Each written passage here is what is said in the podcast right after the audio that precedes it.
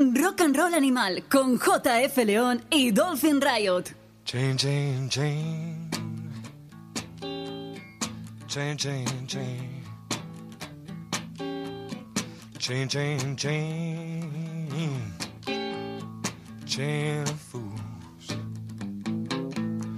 For five long years, oh, I thought I was your man.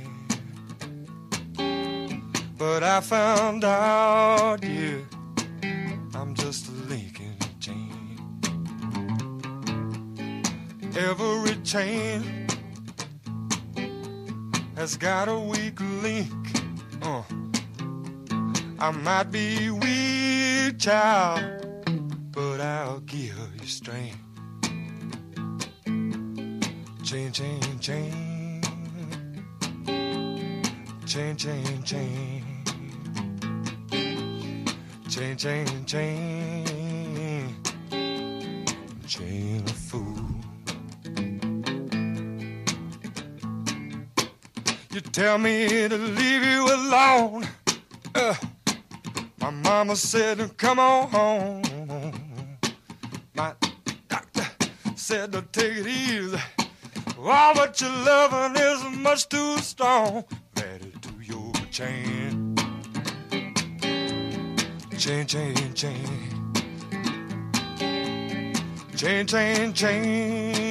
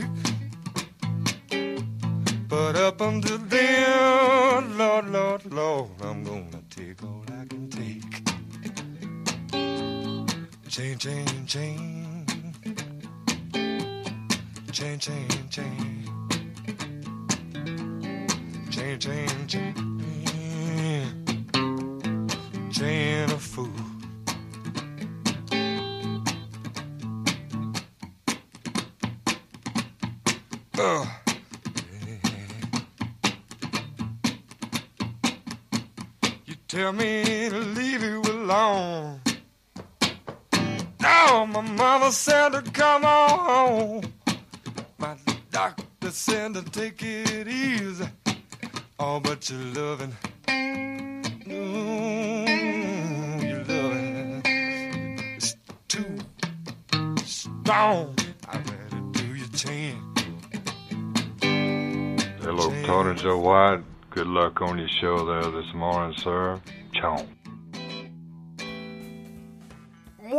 bienvenidos todos a esta nueva edición de Rock and Roll Animal que ha arrancado con esa gran garganta de Tony Joe White.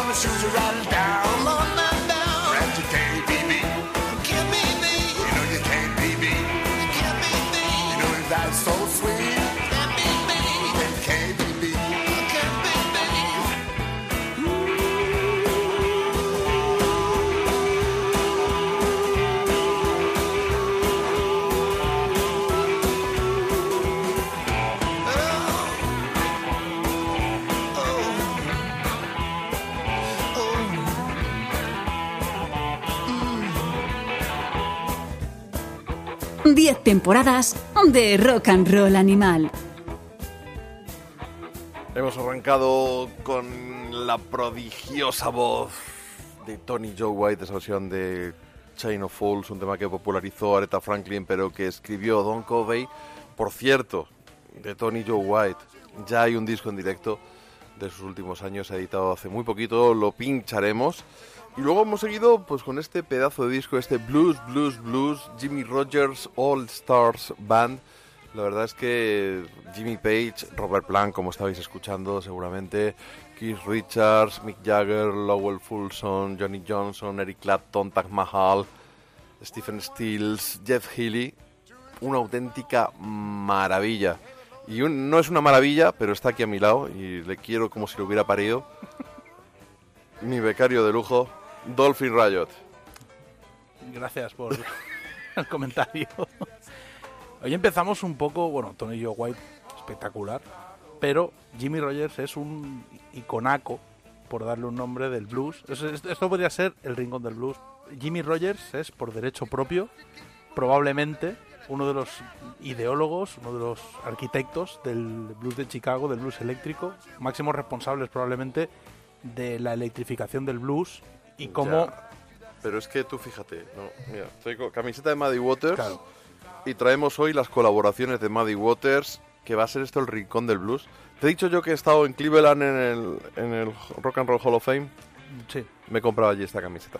Pues viene muy al caso porque Muddy Waters, no le he cambiado el, pi- el pie, ¿eh? Muddy Waters es el líder de aquellos eh, headhunters, de los cortacabezas, que eran tres tíos, básicamente. El germen, digamos que la estructura de esa banda que se dedicó a robar bolos, como se ve en la película Cadillac Records bastante bien, y como nos cuenta la historia, en el, en el Chicago de principios de los 50, finales de los 40, eran Little Walter, Muddy Waters y Jimmy Rogers, que era el guitarrista que estuvo con Muddy Waters durante la década Antes de los que 50. Humber Slim. Pues sí, pero bueno, es que Haber Slim es el guitarrista de Howling Wolf. Ambos cambiaron de banda. Rogers en los 60 y Haber Slim fue. Haber Samlin, perdona. Cierto, cierto. Samlin, me has Sí. liado. Pero bueno, es, es- fueron dos piedras angulares del sonido de Chicago, esos dos guitarristas. Lo que pasa es que son, por así decirlo, la cara oscura. Porque la cara mm, conocida de la moneda, en un lado es Wolf, en el otro Muddy Waters. Pero el peso que tuvieron ambos como guitarristas, electrificando un estilo que toda la vida había sido rural. Cabe decir que Haber Samlin es mucho más delta en su estilo y Jimmy Rogers es realmente un icono, alguien, vamos, capital en la historia del blues. Con la anécdota esa, que, que hablabas de la película Cadillac Records, de cómo Howlin' Wolf fue a buscar con revólver en mano a Muddy Waters por haberle robado o intentado robar uno de sus guitarristas. En principio ese es Poca eh, broma. Havers, eh. Ese es. Ajá. En principio esa es la historia, porque fue eh, Howlin' Wolf buen carácter no tenía. No, eso cuenta y leer mucho tampoco sabía. Oye, vamos, eh, el- lo que hemos pinchado de, de Tony Joe White era de, de una caja que concentra sus grabaciones para el sello Monument. Bueno, pues en ese sello recaló mucha gente.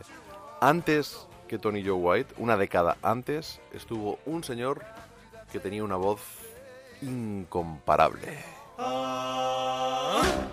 Hey now, you better listen to me, every one of you. We've got a lot, to do. Forget about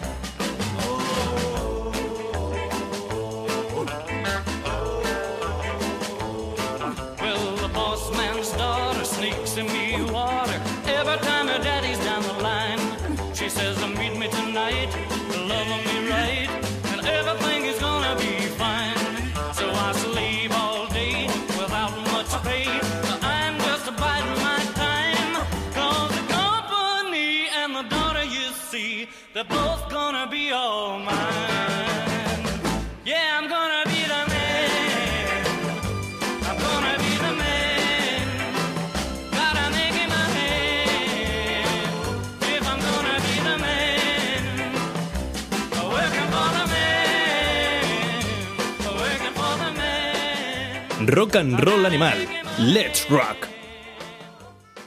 Working for the Man, Roy Orbison, un tipo que empezó en Sound Records, que estuvo en Monument, que luego pasó a multinacionales, que no tuvo mucha suerte en su vida, todo hay que decirlo, una serie de desgracias acumuladas, muertes de familiares, Se incendios, quemó accidentes, y murió un chiquillo también, su Chiquillo, mujer. Y cuando le llegó la fama, pues con el Pretty Woman, con los Traveling Wilburys, pisó una piel de plata. Palmolive. Sí, Palmolive. pobre hombre. Pobre hombre. Sí, señor. Y mis perrillas recibiendo a alguien. Y claro, es- hablábamos hace, cuando veíamos de lo mejor de 2018, nos acordábamos de los Ruben Brothers, uno de esos discos producidos por Rick Rubin que nos ha sorprendido muy gratamente. Sí, muy, muy guapo.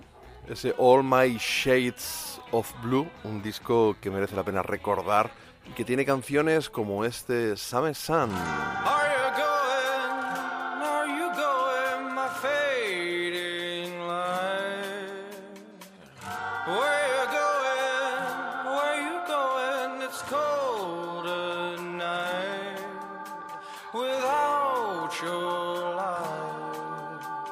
The sound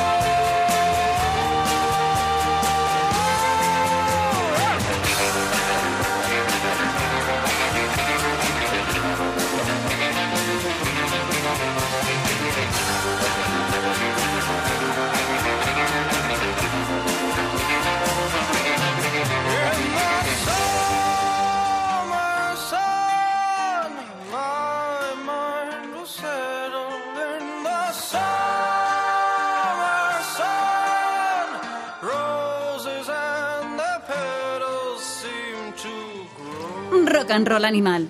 Síguenos en Twitter. Los Ruben Brothers, llamados a ser una de las grandes, eh, bueno, uno de los grandes animadores de la escena rockera cercana al mainstream, porque mucho más no hay.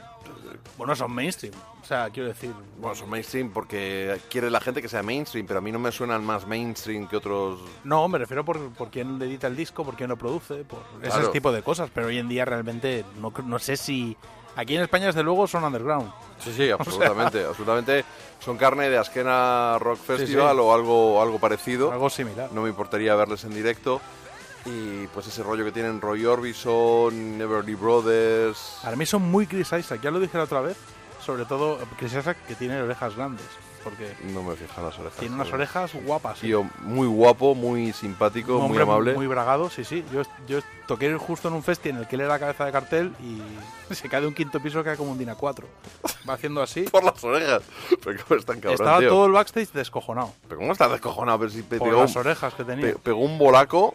Sea, todo el así, mundo- aquel bolaco bajo Todo la mundo lluvia. diciendo, eh, Chris Isaac, respeto, no sé qué. Año 2010, 2009, por ahí, ¿no? La gente, hostia, de Chris, Chris Isaac es un. Cuando fue llegar con esas orejas y todo el mundo, mira Chris Isaac. Pero que no, pero desde el amor, porque lo amamos todos. Porque Chris Isaac es esa El gente. bolo ese a mí me dejó boquiabierto. Fue un máquina. Y, e hijo de puta el que le robó la guitarra a su guitarrista, un guitarrón. Bueno, paseaba el perro por el backstage de la ¿Qué escena. dices? ¿Qué perro zona tenía? Un Yorkie. Iba con el ¿Cómo perro- que un Yorkie? No le pega tener un Yorkie, tío. Iba con su mujer y un perrete que le cabía en la mano y salió la mujer a pasar el perrete antes del bolo.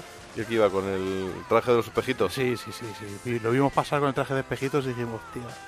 El traje de espejitos gana desde lejos. Es decir, si te pasa cerca dices, uy, ¿dónde Pues eso? decir que esa actuación en ese Askena Rock Festival, que si tú estás en backstage es porque estaría con 77 tocando probablemente, Y bebiendo. casi. bebiendo Sí, más. más que tocando. pues ese... es- porque Ah. la, se- la segunda visita de, de Chris Isaac a las, a la Askena no fue peor, pero bueno, digamos que ya sabíamos lo que nos enfrentábamos, pero la primera De ese fue algo sí. impresionante, bajo la lluvia, flipando. No, es- ese fue el año de también que los que se salieron del tiesto fueron los suecos estos. No Imperial, eh, los Hypes. Ah, pero no fui a verles. Es un bolazo que flipas. Yo me fui porque estaba viendo la del atún y estábamos ya un poco perjudicados y aún así fue espectacular el bolo. Bueno, pero mira, hablamos de mainstream no mainstream. Otro, otro par de dos. Los Cactus Blossoms. Para mí no son más mainstream. Se van a comer mucho menos que los Room Brothers. Pero con cancionzacas... Es que acaba de salir un disco de ellos. Ese Es un- Easy Way. Significa flo- flores de cactus, ¿no? Sí, Cactus flores de cactus, sí. Y el I'm Calling You me parece un temarral.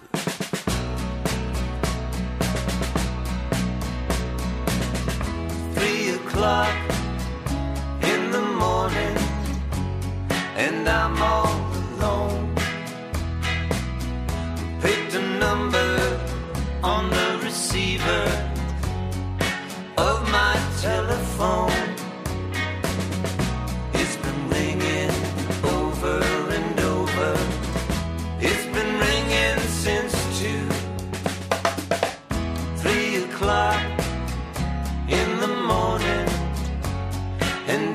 and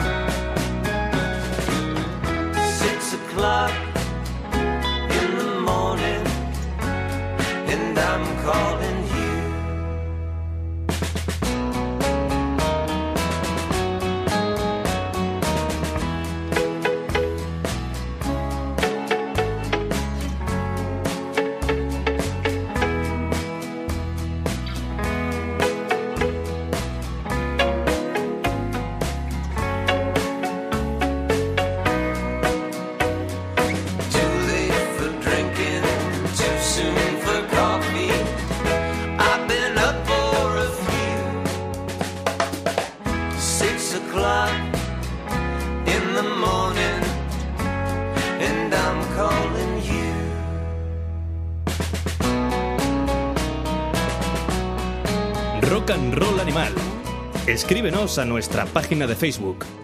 Los Cactus Blossom Easy Way, mm, otro de estos discos que ya tenemos apuntaicos para cuando nos pongamos a hacer balance a fin de año, a ver si esta vez no Yo nos pilla este el no, toro. lo- no lo tengo apuntado. ¿No lo tienes en los Cactus Blossom? Yo ya estoy haciendo este año porque como me va a tocar hacer lista del año y ya el mejor disco del año para mí es el de Leo Bat, que Y ya está, ya el está decidido anterior. y ya... Si sacan discos los Black Keys sin oírlo, va a ser el segundo. para que os hagáis una idea del caso que le podéis hacer a una, a una lista mía. Qué cabrón. El disco de Raconteurs sin oírlo va a ser el tercero. O sea, esto va a ser así, para que lo sepáis. Esto es un poco... Para mí la música es como el fútbol. Pues soy de este equipo y, ya- y esto es así. ¿Veis? Esta es la validez que le podéis dar a los comentarios de Cero, Dolphin, ya sea de la oreja de Chris Isaac o de Van Gogh. No, te lo juro O sea, que de lo más. Lo único que yo he dicho en este programa que es totalmente para fiarse de mí es las orejacas de Chris Isaac. Chris Isaac se quita la gorra y venga, todo el mundo contra la pared. No, no es coña, ¿eh? Unas orejas, pero bueno, yo no tengo nada contra él. Pero, ¿Tú te has visto la cara en el espejo? pero si yo estoy diciendo que es un tío guapo, bragado, atractivo, si yo en un momento dado, si tuviera que elegir, si me pide matrimonio, yo no sé qué haría. Pero tiene unas orejas que flipa. O sea, no- una cosa no, bueno. Hay gente que es guapa, pero tiene un- Pues una no- característica física. fijado orejón el tío. Ahora busco, voy a buscar Igual que un tío puede ser guapo y tener la boca grande, como Steven Tyler. Es un tío guapo, pero tiene una boca que te pega un bocado. guapo Steven Tyler, no me jodas. Un tío guapo de joven, hombre. Un tío guapo. Pasa que le pega un boca a una esquina y hace un parking, pero es un tío guapo. pero sí es verdad. Y Keith Richards, cuando era joven, era guapo. Lo que pasa es que se envejeció y se quedó ahí. Parece Mogus Sislak, pero cuando era muy joven Keith Richards, Ahí está la portada del Ruta era un 66. tío guapete, joder. Nuestro Jordi Sanfree Bird Claro, tío. ahí escribiendo. Vamos, que ahí puede ser- pues se podría hacer una lista de tíos guapos con características raras. Bueno, pues va a ser el próximo dossier que va a preparar Dolphin Riot para el Rock Bottom. Hombres guapos con... Con características físicas raras. Javi, toma nota. Pero bueno, si es que es verdad, o sea, joder. Vamos a escuchar un poquito más de música entre gilipollez y gilipollez de Dolphin. Los Córdobas vienen a principios, Córdobas con V, vienen a principios de abril para presentar un álbum de 2018 que si yo lo hubiera escuchado el año pasado, lo habría incluido en mi lista de favoritos porque me encanta este That Santa Fe Channel.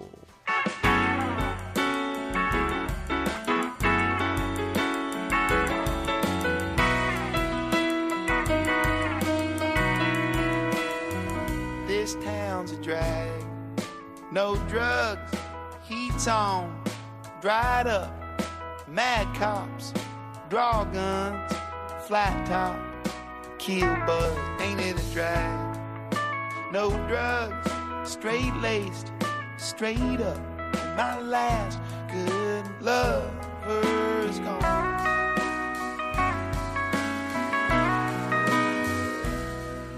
So you let me know what's going around.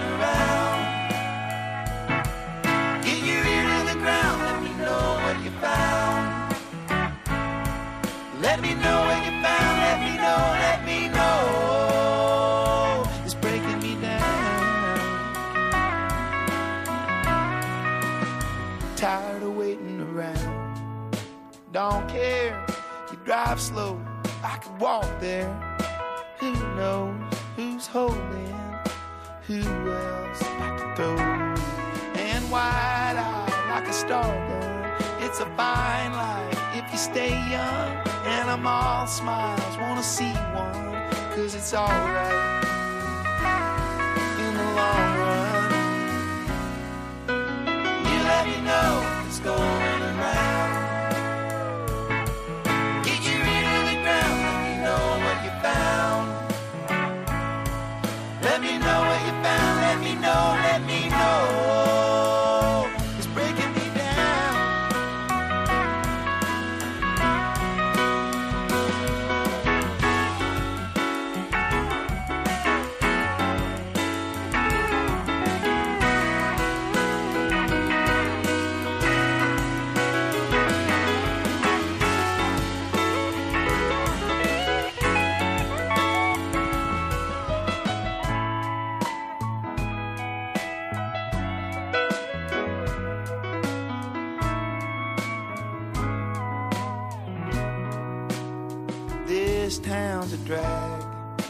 No love, too cool. Froze up, highbrow, nose up, bring some if he shows up. 10 temporadas de rock and roll animal. Estamos hoy tranquilitos, quitando la... la- Uy, no, hay- no hemos mirado en este rato las orejas de Chris Isaac, que ahora las buscaré. Estamos con buenas canciones. No, mucha gente ha comparado a los Córdobas, que de verdad que es una delicia, una mezcla de ese sonido bonitos. americana con, con unas melodías. Hay quien los ha comparado con Grateful Dead y he dicho, ¿cuánto hace que llevo sin escuchar el American Beauty? Ese Hostia, disco. pero eso es, una, eso es una obra capital del rock, ¿eh? Buah, 1970, American Beauty. los Grateful Dead. Te volaban la peluca, ¿eh? Jerry García. ¿Te he dicho que estaba en la puerta de la casa de los de los Dead en San Francisco? No te lo he dicho, ¿no? Pues tengo La una foto de la casa de los Dead. Donde, la casa donde, Donde vivían la comuna donde vivían. La comuna, pero eso, eso Sí. sigue en pie. Sí. Yo siempre he, dado- he pensado que eso era como si vivieran en un descampado. No, no, no, no, no. Tiene una casa de las de las victorianas de la zona de High Asbury, Ah, súper es un chula. guapo. Sí, porque por ejemplo cerca estaba la de la de Janis Joplin y no mola nada. Y los que tenían un palacete que flipas donde ensayaban eran los Jefferson Airplane. Bueno, pues esa Pero gente eran palacete. otros cremas, ¿eh? Sí, sí, Ojo, sí. cuidado con esa Pero yo gente. me quedo con Grateful Dead. Vamos a escuchar este Box of Rain.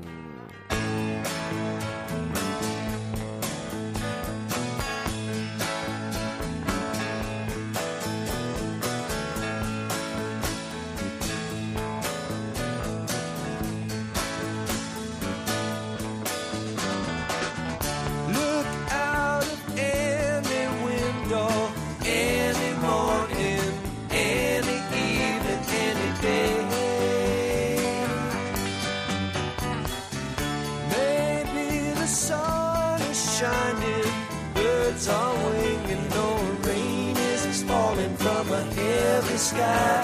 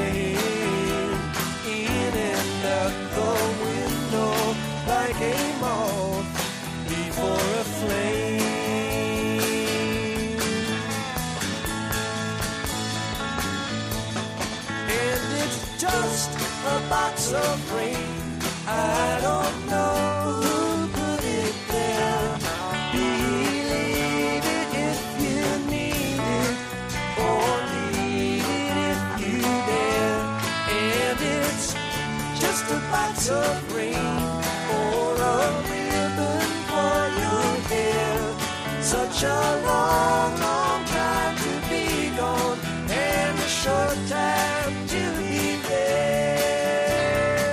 Rock and Roll Animal. Let's Rock. Grateful Dead, una auténtica maravilla, auténtico bálsamo para los tímpanos, algo terapéutico para el alma. Cremita, bichisua. Cremita bichisuas. Ay, ¿de, de verdad te, te sorprende ¿El qué? que los, eh, los Grateful Dead vivieran en, No, yo, en yo había... casa o sea, victoriana? no, pero quiero decir que toda la vida había interpretado que est- est- estas estrellas del rock que vivían a los hippies en... en Hyattsbury. En Hyattsbury, vivían un poco en plan, eh, por mucha pasta que yo tenga, soy un colgado. Entonces pensaba, pues vivirían, a- vivirían a lo loco. No me imaginaba que era el rollo Casa Solariega de Mick Jagger. Pues no es casa solariega, son adosados, pero que ya, son pero casas Mick- victorianas pero chulas, no los de imaginaba con este de rollo- madera. no me imaginaba este rollo estoniano de tengo tanta pasta que vivo en un castillo. Pero Sí, que no son los- castillos, no son mansiones, son casas Bueno. victorianas. No me hacía una idea, no estaba ¿Te he dicho que estaba en San Francisco? En serio que no me decía una imagen mental de... Me los imaginaba más hippies, hippies locos, con pasta, pero hippies locos. Desayunando farlopa, LSD, Bueno, lo, lo normal. Pues joder, mira a Sid Barrett. O sea, Sid... Sí, pero eso estaba en Inglaterra. Ya, pero ojo, que Sid Barrett, eh, que desayunaba lo que encontraba en el dentro del, de- del cubo de la basura. Y ahí y así acabó, claro. Yo tengo un dilema, y es claro, es que dices, eh, esto- esta música de esta época, tío, era tan maravillosa que yo me alegro de ser un poco más joven y no haberla vivido en su momento, pero qué- Bueno. qué, buena música se hacía. Y qué buenos, bandas como estas, como los Córdobas, Pero estas son los bandas- Cactus sí. Blossoms, como... Pero Grateful Dead o bueno, Pink Floyd son bandas que hubiera molado experimentar en su día, ¿eh? O sea, verlas en directo o Sí, pero probablemente ahora mismo habríamos ingerido muchas sustancias y a lo mejor nuestras cabezas ya no estaban... saber, en- había de todo. Había Bueno, gente que sí. Como un alumno mío que me decía, no, no, yo voy... Yo voy a Capital, pero te prometo que no tomo pastis. Y luego me reconoció que se ponía hasta el culo. Pues si no, ¿cómo vas a... ¿Quién aguanta en una discoteca como esa? O sea... Pues esto es lo mismo. Pero No, pero yo creo que había un punto ahí, gente como David Gilmour, que eran del entorno de Sid Barrett, de hecho, antes de ser miembro de Pink Floyd, eran gente con inquietudes intelectuales y era un ambiente propicio. O sea, se metían igual, quizás no tanto, y, Claro, lo único que tuvieron la suerte de que su físico aguantó mejor. Que no todo el mundo era Eric Bardo, no Jimi Hendrix. Había alguno que estaba ahí diciendo, bueno, no, el Reading, por ejemplo, que estaba en la movida y dijo, mira, yo no soy un yonki, me tenéis un poco cansadete, y se retiró, o sea, de, su- de ese ambiente. Es verdad que fue a dar también con, con todo colgados, pero quiero decir que no, no creo que, creo que ambiente que estaba bien para, joder, interactuar. Tú ten en cuenta que entrar a un garito en Inglaterra en los 60 era otra peli. Y en San Francisco otro cuarto de lo mismo, y en Los Ángeles. Un inciso. He buscado en Google fotos de Chris Isaac y no tiene tanto orejón. Sí, tiene un orejón, te flipas. Pero no quiero no, tampoco. no, no, no, no, no tiene. No pasa, es, es- yo, yo te digo que tiene la cabeza grande y la oreja grande para esa cabeza. Mi opinión. A mí no me lo parece. Ahora, un tipo atractivo. Sí, no, no hay más que verte a Pero ti. yo, no, me refiero que él es un tío con buena pinta, pero es una oreja sorprendente. Bueno, vamos con gran música, aunque con una portada bastante fea, porque este Music from the Big Pink, por mucho que el dibujo lo hiciera Bob Dylan, ya se pudo quedar a gusto. Se queda a gusto, que parece sí. que lo ha hecho tu chiquilla Minerva.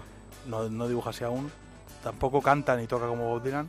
Seguramente canta mejor. Pero qué grande es The Band y qué grande este To Kingdom Come.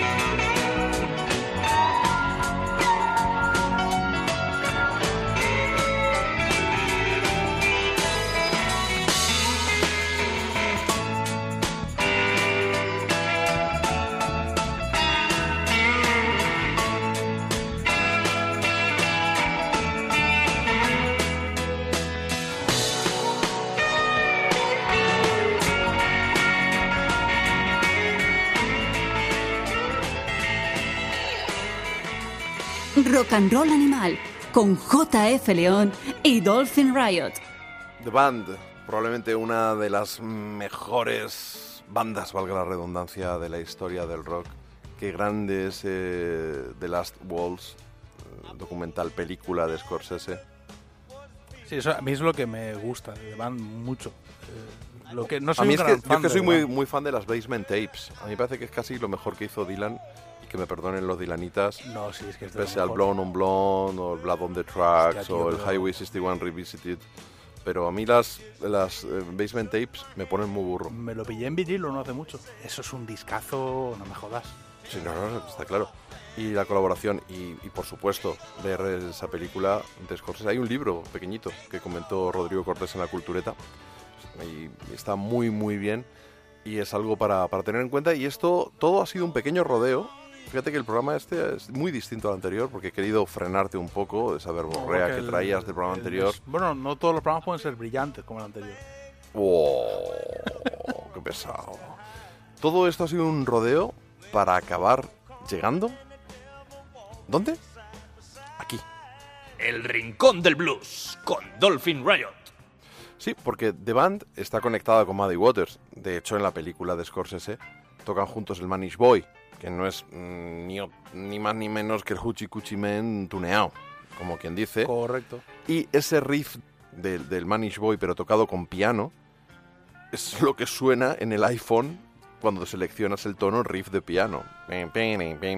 No, ni idea de lo Ni que idea. suena en el iPhone. ¿No sabes? Contó Rodrigo Cortés, de hecho, en la cultureta, que es algo que mm, es conocido también, que fue casualidad. Solo hay una cámara gra- grabando a Muddy Waters porque se quedaron sin, sin cinta.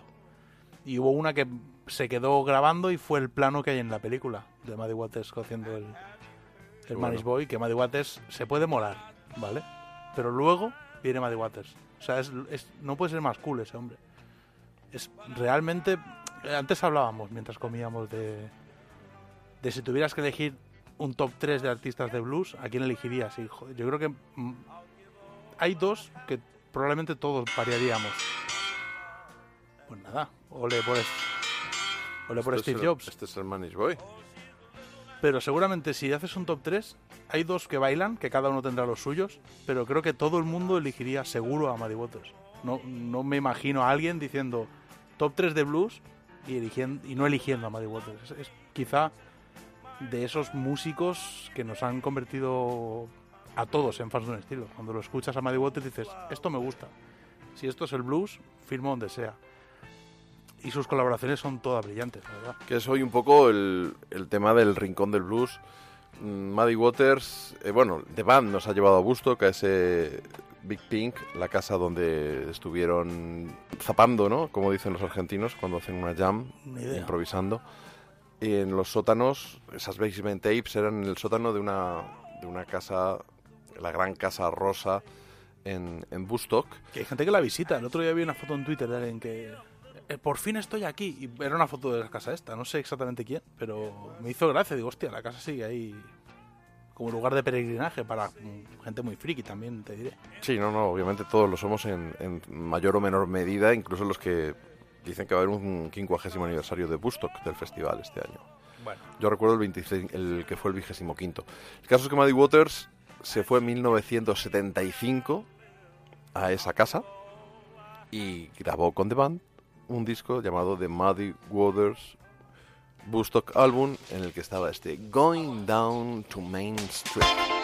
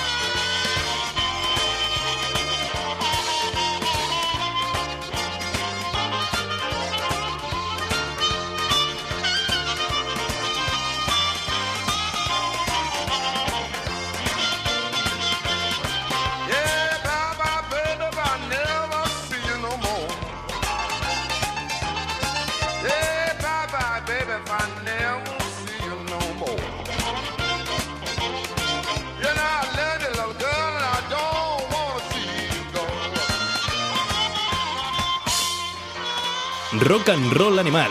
Let's Rock.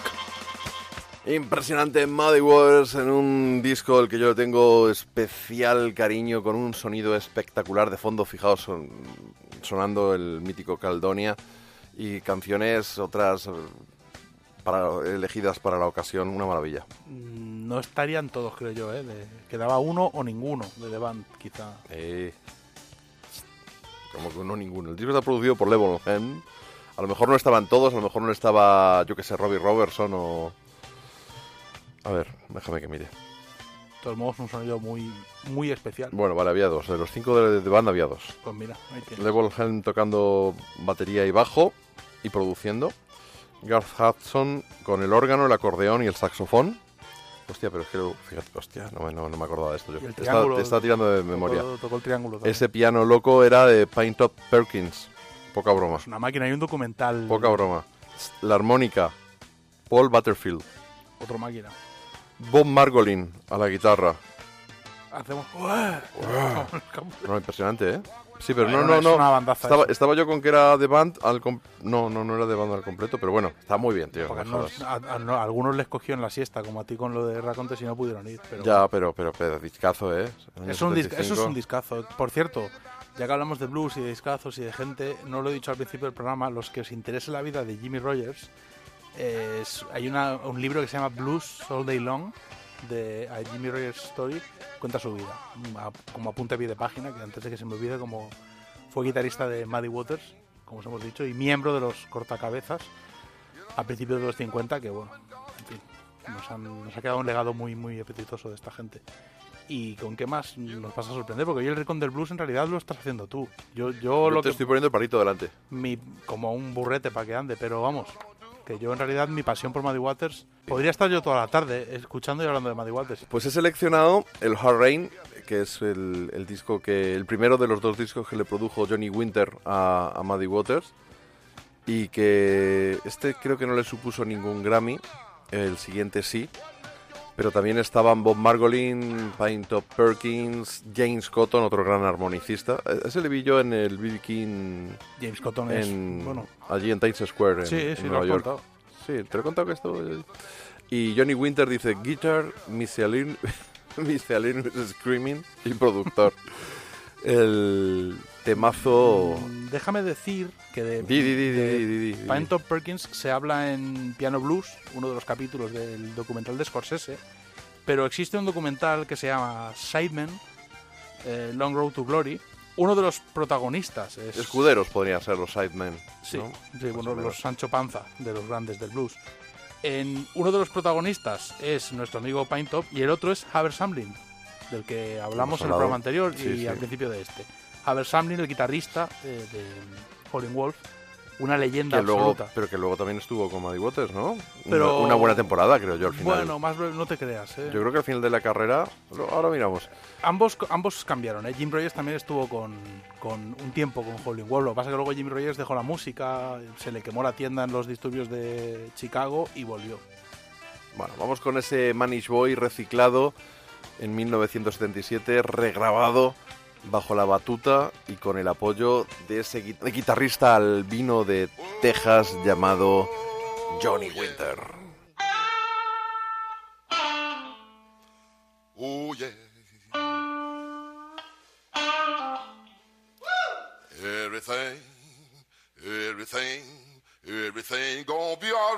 Morning. Oh yeah.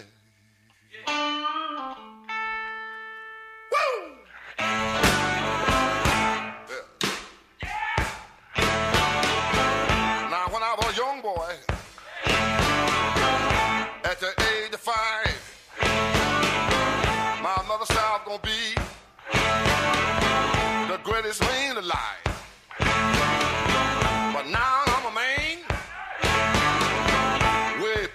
21.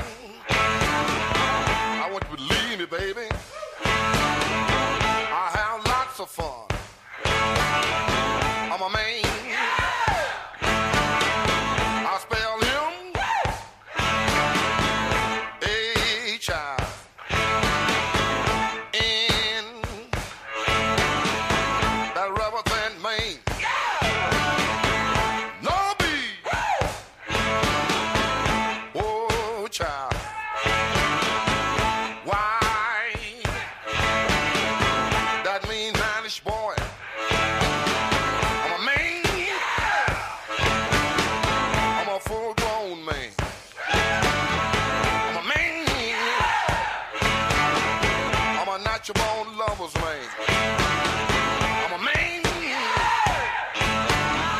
I'm a rolling stone. I'm a man. I'm a hoochie coochie man.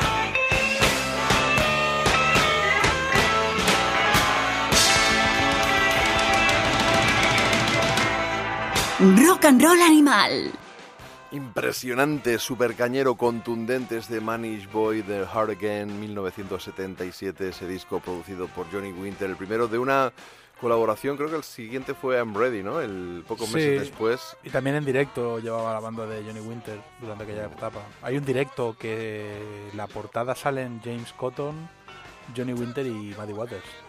Un directo, Sí, eso tengo yo por aquí. te estoy hablando de memoria, ¿eh? no sé, de- pero debe ser incluso del 81. El ¿puede Breaking ser? It Up, Breaking It Down. Esto es una mantequilla flipante, colega, es brutal. O sea, es que Maddie Waters No puedo decirlo, ¿verdad? es el puto amo. A mí cabe decir que Heart Again me flipa. De hecho, justo de esto hablaba el otro día con Fernando Pardo, que le flipa Heart Again, pero para mí jarroquea un poquito Johnny Winter siempre. De los blues, de los bluesmen de Texas, eh, Johnny Winter es el que jarroquea más. Sí, pero eso no necesariamente malo, es diferente. Su estilo No es es- diferente, es- pero es su- claro, Es, es su sello personal. Maddie Waters jarroqueando un pelín, porque para mí el disco mega legendario en el que Maddie Waters se va hacia el hard rock, pero de la forma que El a mí mad, me gusta, el es electric mad. Electric Mad. Sí. que tuvo Howling Wolf su parte de lo mismo. el- Hendrixeó, podríamos decir. en eh, donde Muddy Hendrix Waters. Seo, que ambos lo hicieron, pero claro, Muddy Waters lo hizo sacándose la chorra y Howling Wolf lo hizo con aquel disco mítico de Obligado. este disco es un disco de Howling Wolf que no le gusta a Howling Wolf. Pero la primera vez que cogió una guitarra eléctrica tampoco le gustó. Tampoco le- Eso- bueno, eso, es lo que pone en la portada. Es, lo que es la portada, en blanco con letras negras, que eso luego lo copiaron los Black Keys para el Para el Brothers. Brothers, sí, sí, sí, sí. sí. Pero cabe decir que la categoría de Muddy Waters va mucho más allá y ambos artistas llegaron a colaborar, gracias a Dios, pero bueno, luego en todo caso.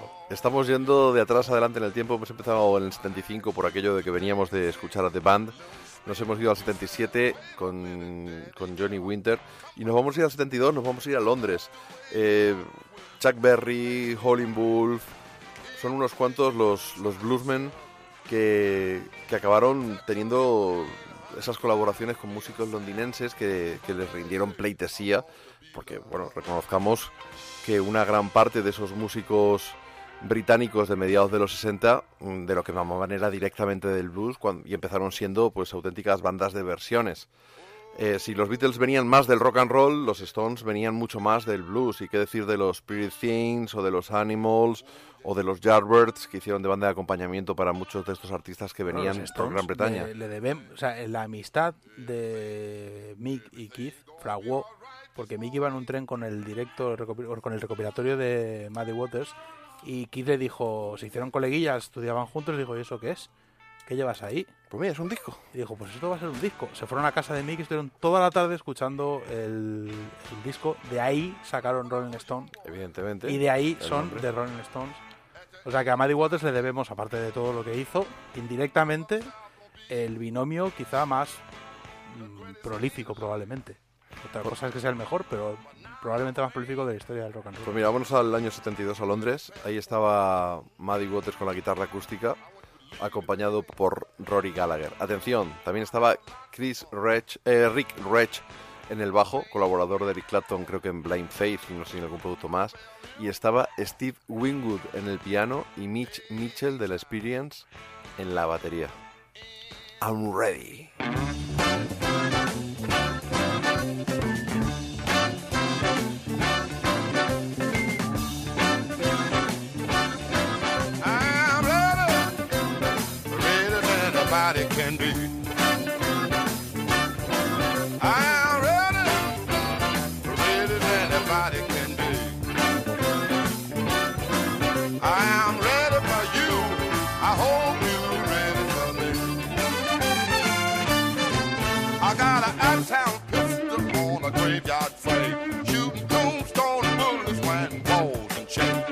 Tea and tea. I'm smoking down a mic. I hope some screwball start a fight because I'm. Ready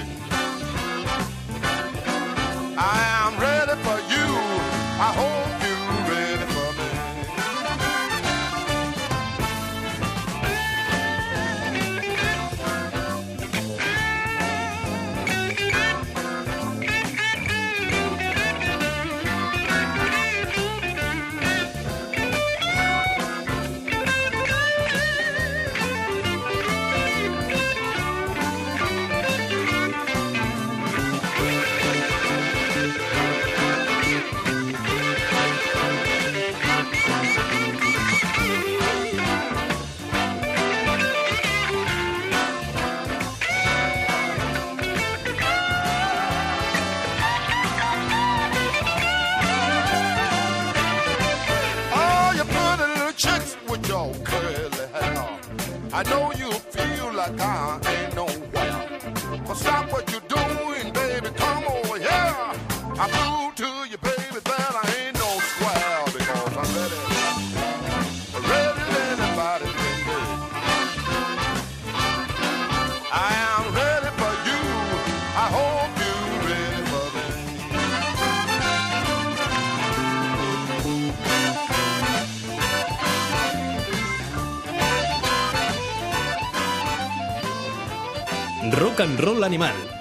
JF León y Dolphin Riot. Ahí está este I'm Ready en la versión del 72 con unos vientos absolutamente tremendos en las Muddy, en las London Muddy Water Sessions, un disco que os recomendamos, además la portada es muy chula. Está Muddy Waters eh, con el típico gorro de Bobby de policía y detrás el, el típico también autobús de dos plantas con músicos tocando, con churris, con el Big Ben de fondo. Y estábamos también buscando unos cuantos aquí, charreando con, con discos, y yo recordaba que tenía otro disco de, de London Sessions, de Muddy Waters a Howling Wolf. Y en realidad mm, no pertenecen a ningún disco, la banda que acompaña a Muddy Waters es totalmente distinta a estas sesiones, porque está, por ejemplo, con Otis Spann al piano, sí, pero con Mike Bloomfield a la guitarra, con Paul Butterfield, sí, a la armónica, con Donald Duck Dunn de, de Booker T and the NGs al bajo y en este caso no tienen no tienen vientos y la versión que estáis escuchando de fondo de I'm Ready, la misma canción que acaba de sonar, es totalmente distinta, Sí, que es bastante interesante. Y Howling Wolf y Maddie no colaboran en este disco. No, no y, están juntos. y Howling Wolf, sin embargo, está con Eric Clapton, con Steve Winwood, con Bill Wyman, con Charlie Watts, con Howard Slim, que, Sam Lim, que hemos hablado antes de él, con Ian Stewart. Aquí estaba medio Exile on Main Street, ¿eh? Sí, la verdad que es, el disco ese es cremita fina, lo que yo creo que es más bien material suelto que coronan un disco. Y Sí, claro, sí. si tú pones Maddie and the Wolf, pues joder, la Claro, engaña. Lo que pasa que mm, sí que Maddie y The Wolf estuvieron juntos. El, el precedente, yo creo que el, el disco este de... como- igual que el Super Session de, de Stephen Stills con Al Cooper, dio pie a, una versión de blues con Otis Spann, que la tengo por ahí, pero como no es de un artista en particular me va a costar encontrarlo, a que grabaran el Super Blues, que eran Bo Diddley, Muddy Waters y Little Walter, que hacían unas cuantas canciones, eh, el- casi todo clasicazos entre los tres, ¿no? El Long Distance Call, el Who Do You Love, el Line Man, el Bo Diddley. La verdad es que son todas las- casi todas las canciones son más de Bo Diddley que del repertorio de Muddy Waters, pero es un discazo. Pero ¿qué ocurre? Que ante el éxito de ese disco en el 68, los capos de Chess dicen, vamos a ver, si a nivel de blues nuestras cabezas de cartel son Muddy Waters y Howling Wolf, aunque no se puedan ni ver, más por el mal humor de Howling Wolf que otra cosa, y si los juntamos con el catalizador de Bodilly y hacemos, en vez del el super blues, el super super blues, para que se pueda sentir Howling Wolf un poquito más, más entonado. Y claro, cogieron algunas de esas mismas canciones, como Long Distance Call, eh, pero también cogieron el Red Rooster, el Sweet Little Angel, y por supuesto, ese clásico de la casa que han hecho todos, el, el Spoonful de Willie Dixon, que costaría quedarse con uno. No sé si el Eta James con el de Howling Wolf, quizá por la voz rota. Spoonful- Pero vamos a ver cómo interactúan entre ellos dos el personas eh, que estaban muy picadas. De Cream, ¿eh? Ojo. Sí, no, pero yo, yo me refería a Chess. Yo me refería de, En de Chess. Records es que son todas las versiones tan buenas que Sí, dices, sí, sí. pues yo... Bueno, pues esta del Super Super Blues Band, yo creo que no todo, no mucha gente lo ha escuchado. Y ver cómo pues. interactúan ellos en este disco Hay pique, ¿eh? es hasta divertido, porque hablan entre ellos, se retan. Vamos a escucharlo. Eh, Spoonful por Howling Wolf, Muddy Waters y Bo Diddley. Ojo, no solo ellos tres. Si leemos los músicos que hay por aquí, estaba también Otis Spann al piano, Haber Samlin a la guitarra, Buddy Guy al bajo, Sí, sí. que en la sesión anterior estaba a la guitarra, y la batería Clifford James, y también en las, en las voces Cookie V. Buddy Guy podría... Buddy Guy vale más por lo que calla que por lo que cuenta. Porque podría contarnos...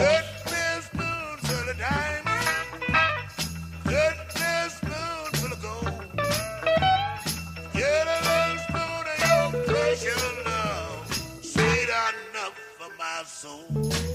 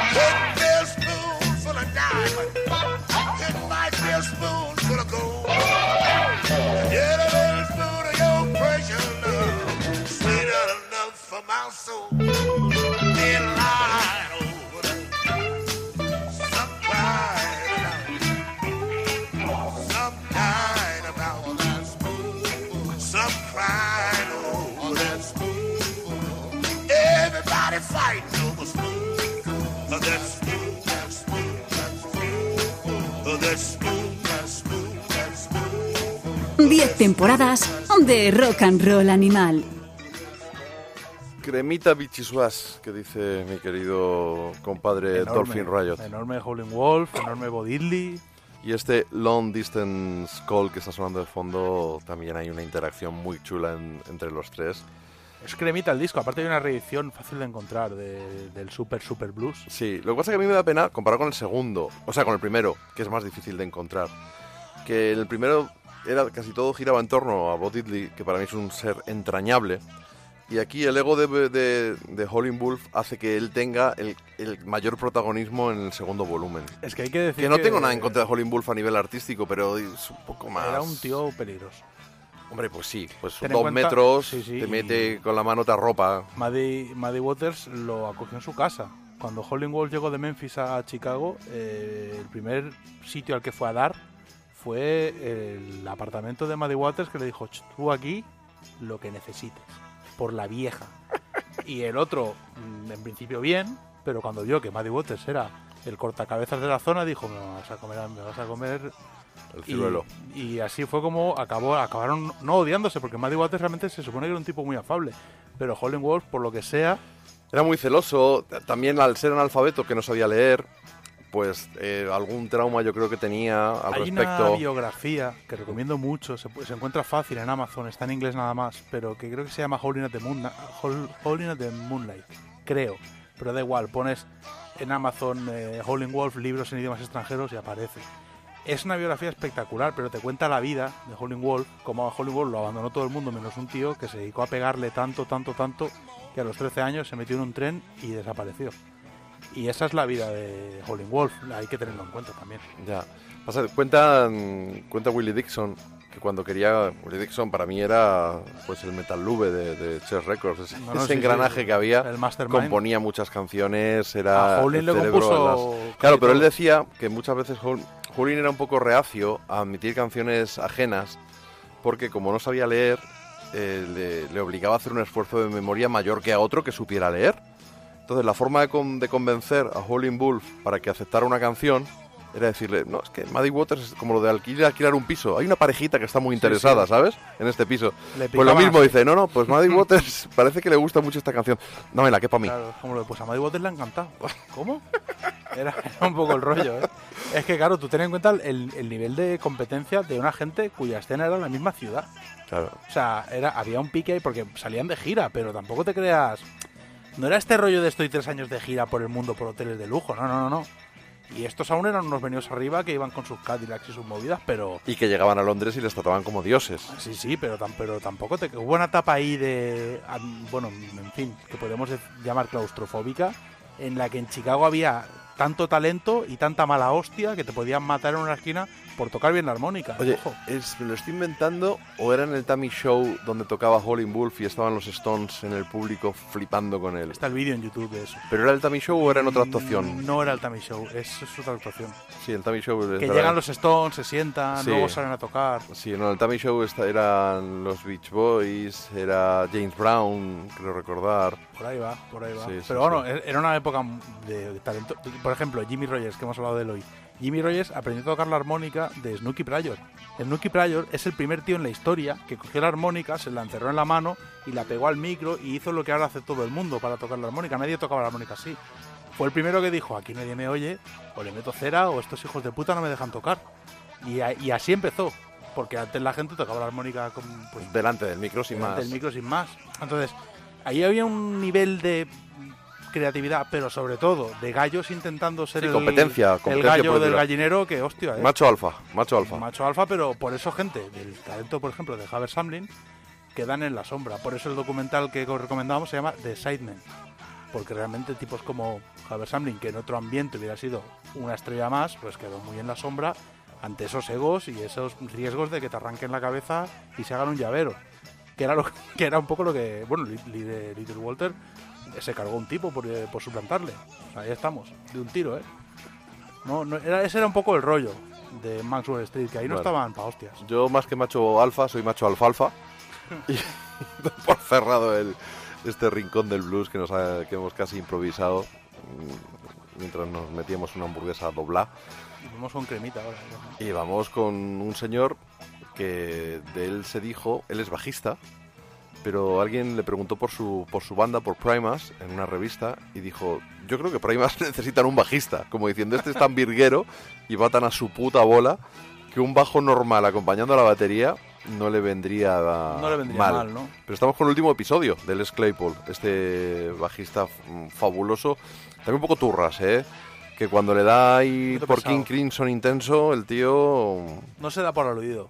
No. No. O sea, es esta, esta gente que no se va- que viene a tu casa y luego no se va.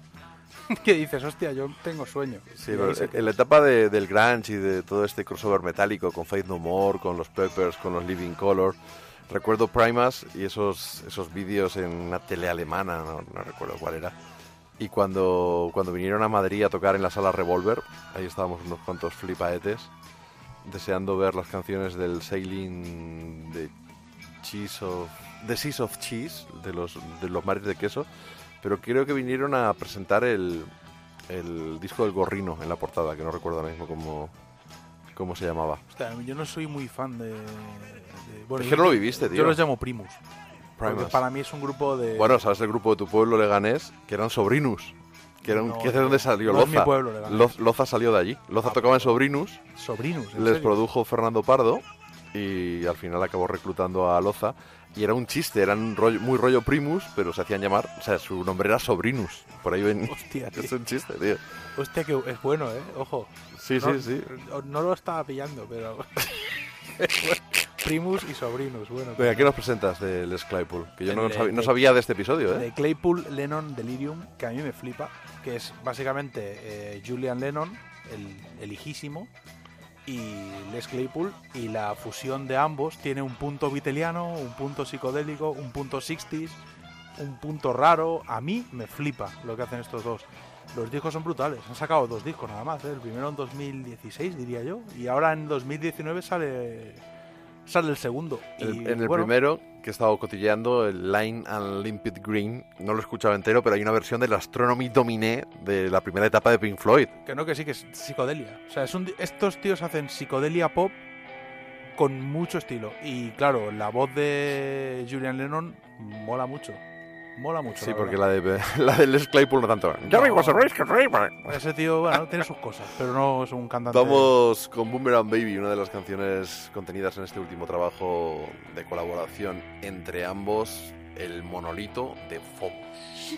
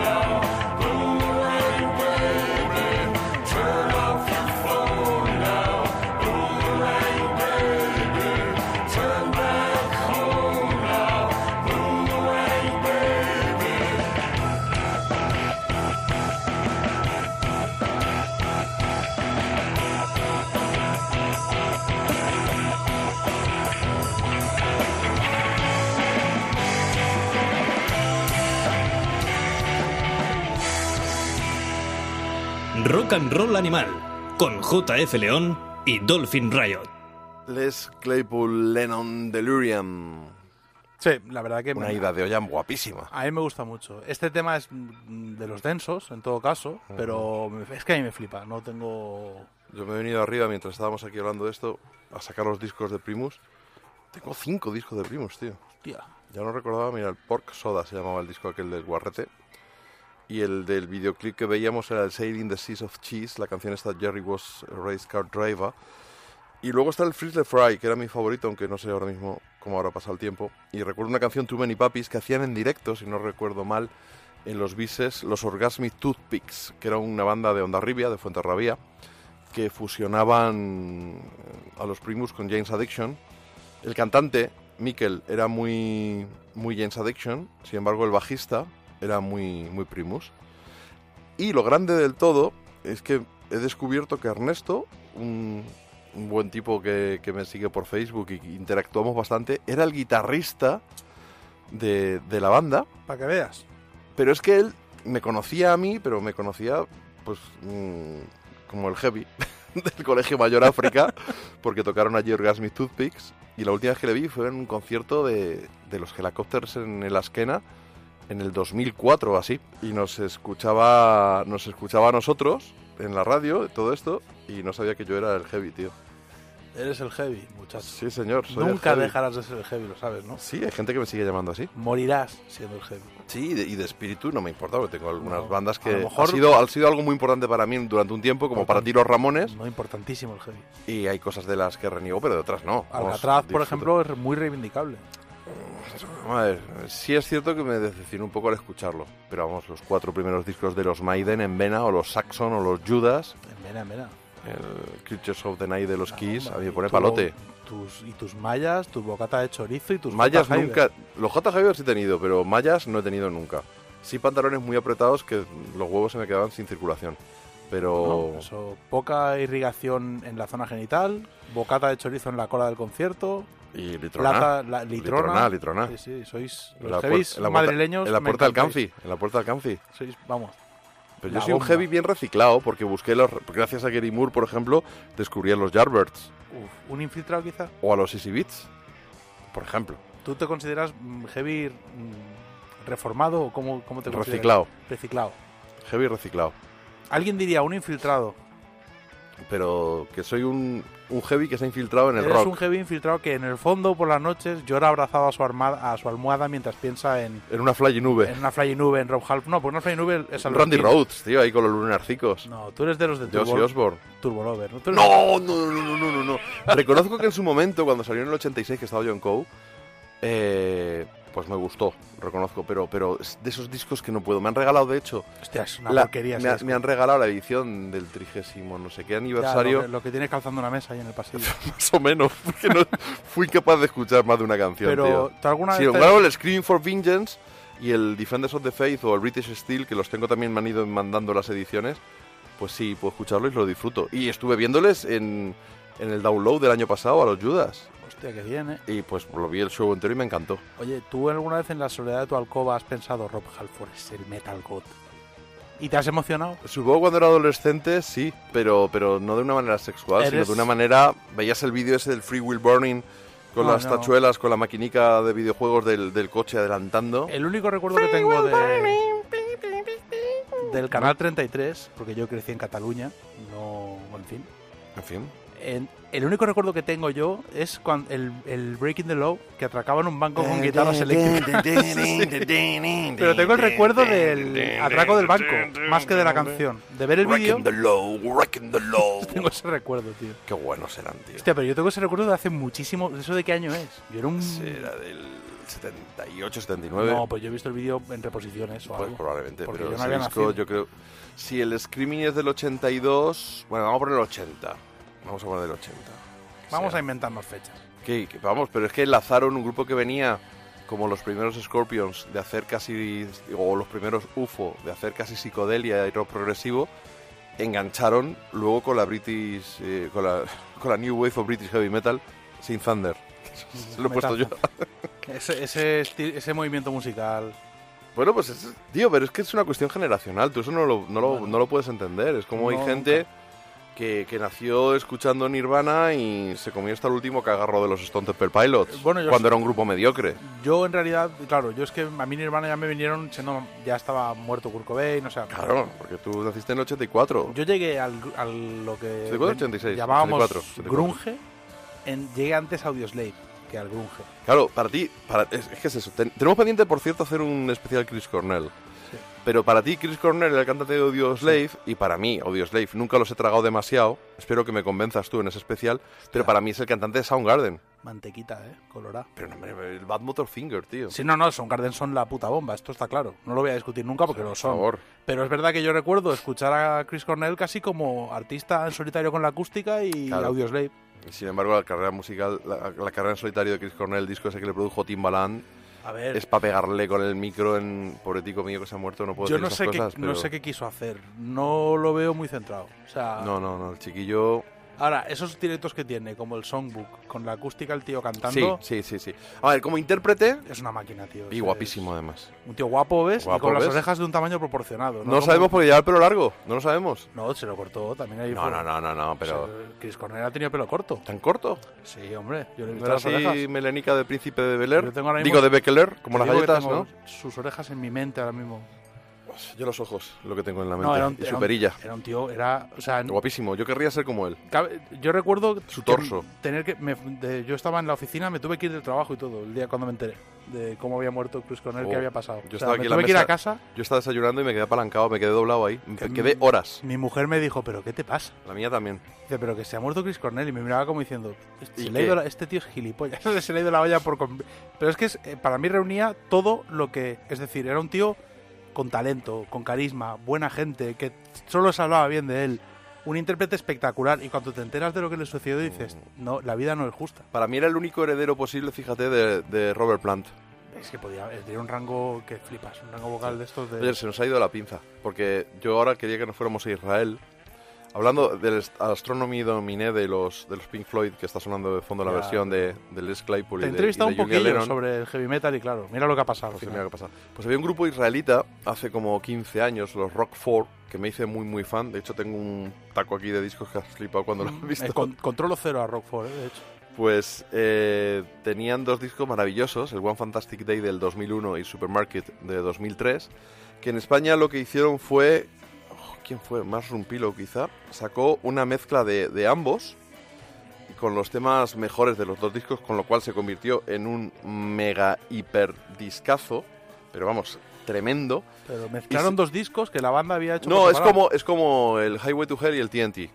Digo, y, eh, perdón, el High Voltage y el Ah. TNT. TNT, vale, vale. Que, que llegaron al mundo, que lo llamaron a No The Beginning, y estaban los cinco mejores temas de cada disco. Entonces era un discarral. Pero la banda no lo había concebido así. No, la banda no lo había concebido así, pero es lo que nos llegó aquí. Y eran... No, bueno, era Rainbow Quartz. Fueron un sello americano, pero que nos llegó creo que, que vía más rompilo. Es blasfemia eso. Les vi tocar en el Moby Dick, mira, en compañía además de, de mis amigos de los Super Ratones, con Fernando Blanco y compañía. Y me dio tan subidón verles que me fui a verles a los dos días, dos días después a Pradejón, a La Rioja. Tocaron un grupo israelí en La Rioja. Sí, en Pradejón. Que además está lleno de marroquíes, que de hecho cuando se bajaron de la furgo se acojonaron, porque Claro, empezaron a ver marroquíes que, que trabajan allí en la industria del champiñón. Es un Bueno, pueblo que huele porque distinto. En el fondo, normalmente la gente que no es mm, especial ve un marroquí no pasa nada, pero un israelí. Pues les entrevisté, me acuerdo, dentro de la furgoneta de la banda y cuando les pregunté un poco por la situación un poco tensa allí, solo acertaban a decir, es que nos quieren matar. Claro, claro. Y yo decía, digo, pero quizá lo mismo es que a lo mejor estaban ellos allí, llegasteis vosotros y con el codo... Bueno, pero es, les- un tema muy complejo. No, no, no, no, no. Imposible razonar, ¿eh? fuera. No, no, imposible, imposible, Yo imposible. tengo una persona conocida muy judía, muy israelí, muy religiosa, que no se te vaya a ocurrir decirle lo que acabas de decir, te, te mata ahí, ahí mismo. Yo le he visto, yo le he tenido que agarrar. Por, por menos de lo que has dicho tú. O sea, Pues mira, Y- pues ¿para y qué vamos no- a discutir de esas cosas claro, menos no, cuando no hay? vamos, a discutir, vamos a disfrutar de la magia de la música de esta gente. Recuerdo este, esta canción Oranges del disco Supermarket, que es una auténtica maravilla.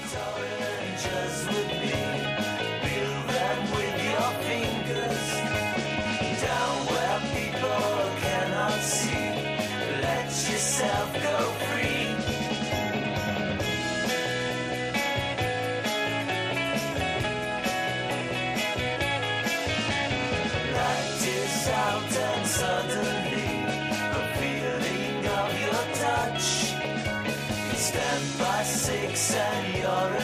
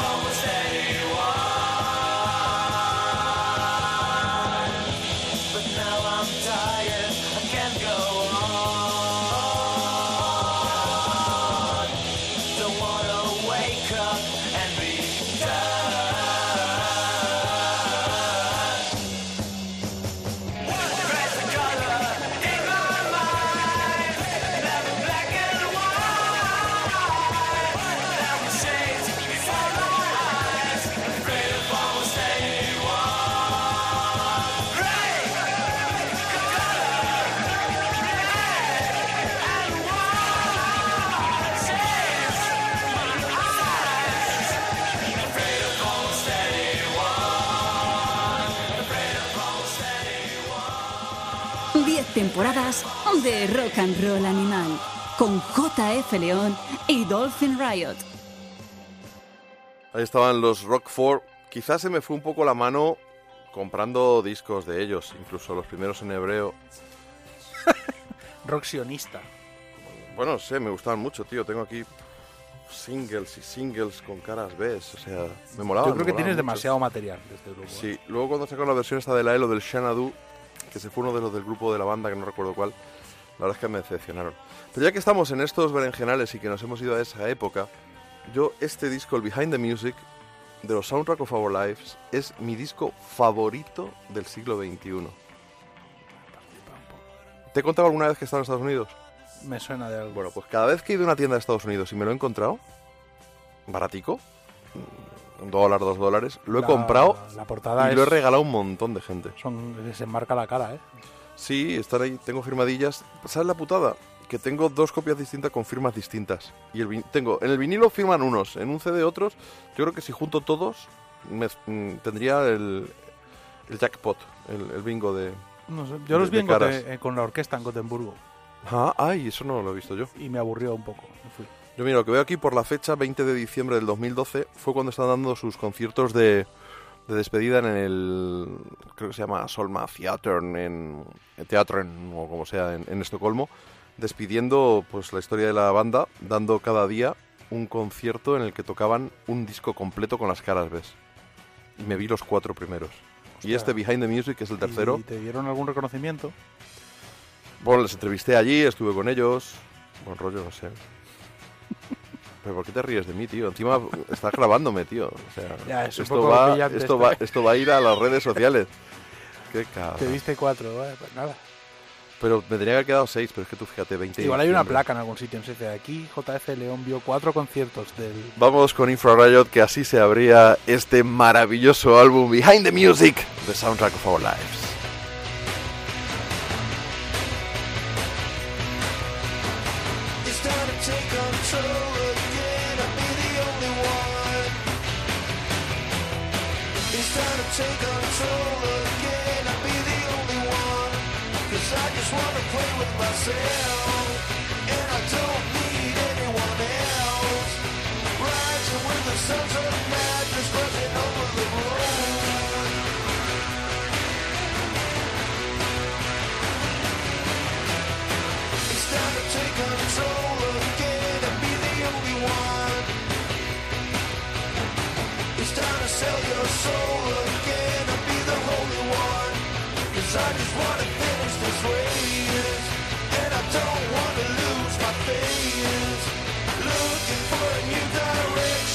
Crossing over the road.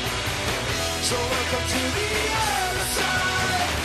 Don't be afraid to testify. It's not too late to get you high. Reaching for somebody in your image world. Waiting for a sign of a change. Crossing over the road.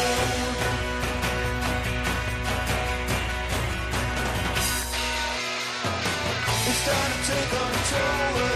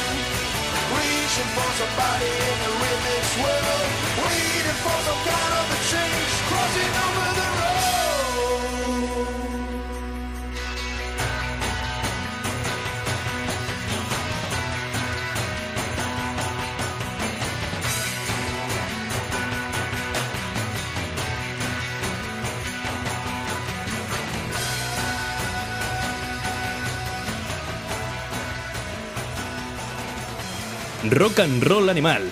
Let's Rock. Infra Riot, la canción que habría Behind the Music, eh, ya te digo, ese álbum para mí es la vida, no le sobra ni un segundo de música. Canciones tan bonitas como esta Nevermore que está de, de fondo. Y realmente para mí son unos compositores como la copa de, de un pino. Es cierto que los primeros discos eran un poquito más. eh, un poquito menos comerciales, eran más psicodélicos, más con rock progresivo, con otro tipo de, sonoridad. Pero para mí este es el punto justo de comercialidad, mm, sin- y lo digo de una manera en absoluto peyorativa, si no, no me gustaría tanto. Canciones perfectas, interpretadas por una banda en estado de gracia, esos dos guitarristas tan distintos, con Matías en, en- en plan Pete Townshend haciendo el, el molinillo, y bueno, no sé, eh, no sé cómo pudo ser en- con una orquesta en, en Malmo o donde les vieras, pero En el South by West, pero de Gotemburgo. de Gotemburgo. South by West, creo que se llama. Eh, lo de lo de Austin es South by Southwest. Que te- ya te No, podrías eh, te- South by o Southwest. Way of West o algo así. Es un festival que no sé si se sigue haciendo. Yo fui por Imperial. Entonces, bueno, tuve la suerte de poder ir allí con ellos o, bueno, a verlos y tal. Y tocaba Iggy Pop con los estudios de James Williamson y también Soundtrack of Our Lives con la orquesta. No me gustaron ni Soundtrack of Our Lives con la orquesta ni los estudios con James Williamson. Imperial fue brutal. Hicieron. No sé si aquí en España ha llegado a haber giras de Imperial más allá de lo que hicieron. la en- orquesta? en- no, en la Azquena yo los vi con las dos baterías una vez. Yo nunca he visto Ah, no, Imperial no, con no. las dos baterías. No, yo los Te he visto flipando un fuera de. España. Aquí no. Yo los he visto un par, pero yo los he visto mínimo tres veces con las dos baterías. Es que como eres amigo de Nick porque produjo dos discos en los que tú tocaste. No, pero quiero decir que he ido a bolos. Eh, uno de los bolos creo que fue en España. O sea, yo Imperial les he visto como seis o siete veces. A los soundtrack 10 o 12. Pero en España nunca han tocado con las dos baterías, Imperial. A mí no me suena. Rollo James Brown. Desde luego, la primera actuación que yo les vi en el Gruta. No tuviste no. la del Gruta, que No. fue de las primeras que hicieron en su vida. Que hasta Dregen salió a tocar la de Whale Bale. No, sí, yo lo vi en la Azquena los dos días o a la semana. Y luego en la esquina tocaron y tampoco. Pues ahí en Göteborg eran, eh, iban con las dos, los dos kits de batería. Entonces el bolo empezaba. Eso se lo he visto a Foo Fighters, por ejemplo, en Madrid. Yo un par de el, veces. el bolo empezaba con normal y, a- y el bolo acababa con Nick tocando la batera y cantando y con luego cogía las riendas entre Tobias y Dolph y Nick ya se quedaba soleando con Thomas haciendo duelo de baterías y tocando la batería. Yo recuerdo haber ido a una sala por ahí, no sé si fue Catedral, para 500 personas a ver a Foo Fighters con Marta de, de Sex Museum. Y vería Foo Fighters con las dos baterías, 500 personas como mucho. Hostia, pero eso tuvo que molar, ¿no? Eh, sí, mucho. Y luego también haberles visto ya cuando, cuando ya tenían el guitar... No, no, ya estaba el de los Germs en los dos conciertos. Y luego en Aqualun, también otro bolaco tremendo. Pues también lo hacían Imperial y yo les he visto varios bolos de esos. Pero y creía que uno había sido en España, te lo juro. Pues no, pues no, ya sabes que Soundtrack of Our Lives para mí es una auténtica debilidad.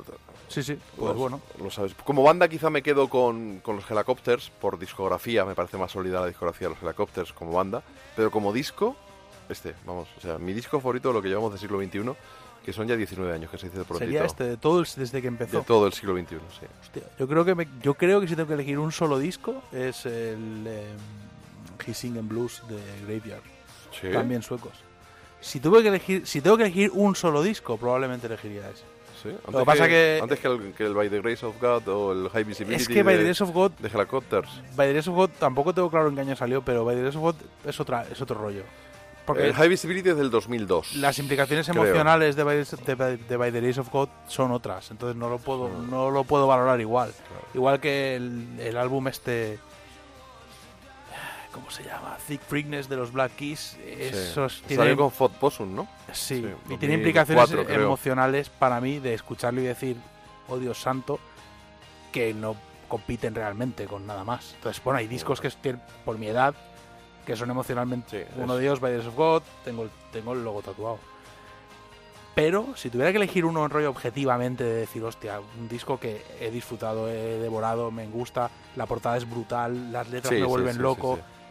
Yo todavía me tengo que tatuar el, el rayo ¿eh? de By the Grace of God y tú, tú a Hendrix, te lo recuerdo. Sí. Estás con Robert Johnson ahí a piñón y no, no hay manera, ¿eh? Pero vamos, que... ¿Te has hecho ya el de Robert Johnson, el grande? No, voy en, voy en breve. Vas en breve. y Sing and Blues de Graveyard. Disco que, pues, si por cierto no- eh, no habéis oído, desde el artwork Es hasta bueno, la última nota que se toca en ese Es disco. una maravilla, es una maravilla. Es una obra maestra. Pero para mí también lo es, ya te digo, este soundtrack of Our Lives. Es un discazo, sí, sí. Eh, el, este Behind the Music de Sí, Soundtrack sí. for Lives, que es una mezcla de las melodías de los Beatles con esas atmósferas de los primeros Pink Floyd y esas guitarras de los Who. Ya que estamos hablando de los Who, vamos a escuchar como un temazo de ese disco brutal, como atronaba The Real Me de Quadrophenia.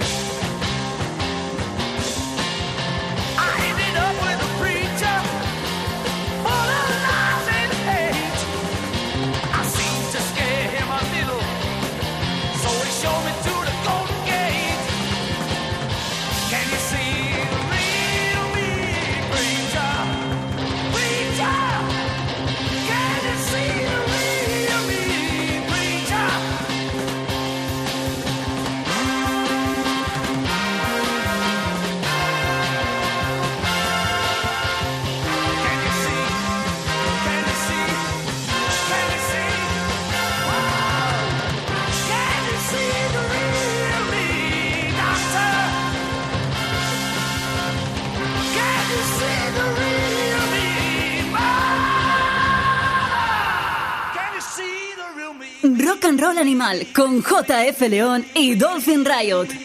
Qué buenos los Who, una auténtica maravilla. No sé si era San Friber que le gusta hacer estas preguntitas chorras en, en el en el Twitter, en el Twitter todos los días de ¿cuál sería el disco con el que llorarías hasta quedar deshidratado?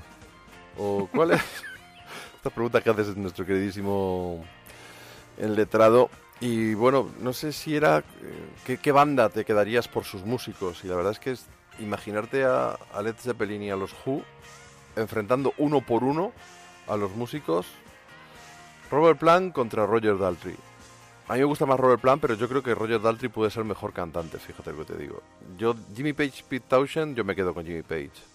Pero, Pero claro, John es Entwistle, John Entwistle ¿Cómo se come se- en Whistle, Whistle. en Whistle, se come vivo a, a John Paul Jones. John en Whistle veía una barra libre y no te lo... Aparte. No, no lo acostabas, ¿eh? Ese otro que en Las Vegas se quedó durmiendo, pero de Sí. verdad. Y, y Keith Moon y John Bonham, muy distintos. Muy distintos, pero no sé. Yo creo que yo eh, que creo que los Who son la banda definitiva. Mm, Pero no tiene por sentido solistas. lo que planteáis. Vale, disculpa. Oye, bueno, pues nada, eh, chicos, nos vemos ya. No. Hasta luego. Mira, nos vemos en una decía- nueva edición de Rock and Roll Animal dentro Pero de un par de semanas. Un saludo, gracias por habernos escuchado. Pero ¿cómo vas a comparar a Kid Moon con nadie? No tiene sentido. O sea, eso es una movida de ponerte en Twitter a decir cosas con ves, voz del mundo. y, yo qué culpa tengo que nuestro abogado lo haga. No, pero quiero decir que eh, Pete Townsend, precisamente, por ejemplo, decía que algo así en un libro que leí, que como que, bueno, Kid Moon era el batería de los Who, pero no hubiera funcionado en ninguna otra parte. Y de hecho se intentó ir a Led Zeppelin, porque se peleó con ellos y se quiso ir a Led Zeppelin. Y en realidad Kid Moon era un agente del caos tan acojonante. Pero esa forma que deja respirar a la batería, tío, es una cosa, esa- ese rollo dinámico.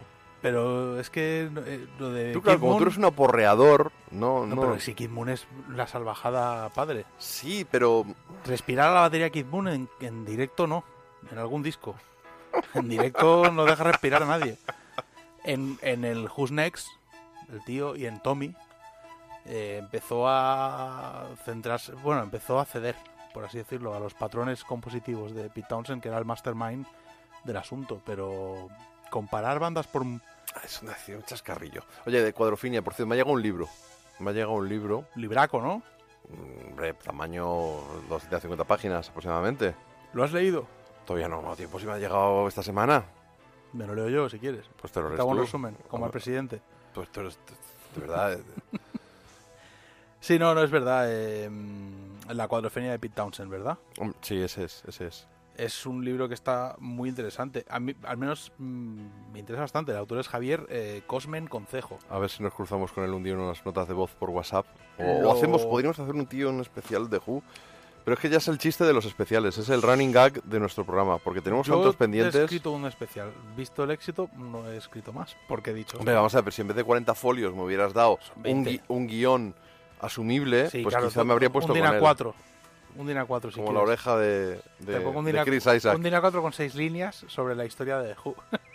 No, bueno, este- bueno, tenemos un especial ahí pendiente sobre el Exile on Main Street. No, pero es lo, lo vamos a hacer antes de que se nos adelante alguien, ¿no? O sea, sí, hombre, deberíamos. Lo que pretende Javier Cosmen, que como no he leído el libro, no sé, no me puedo aventurar a decir nada más, es meterse en la cabeza de Pete Townsend eh, pero, antes de pero rollo trepanación o cómo? Hombre, espero que no, porque eso es un delito. Pero Sí, si lo hiciera, también sí. sería interesante un documental. que Hombre, pero si, verlo en la HBO. pero si es cirujano, en un momento dado, Bueno, lo haría hay- con cierto conocimiento de Yo sí que he leído Won't Get Full Again, eh, The Who, From Lighthouse to Quadrophenia. Y ese libro es muy interesante, también es muy chaposo. O sea, te tiene que gustar mucho The Who para que el libro te interese.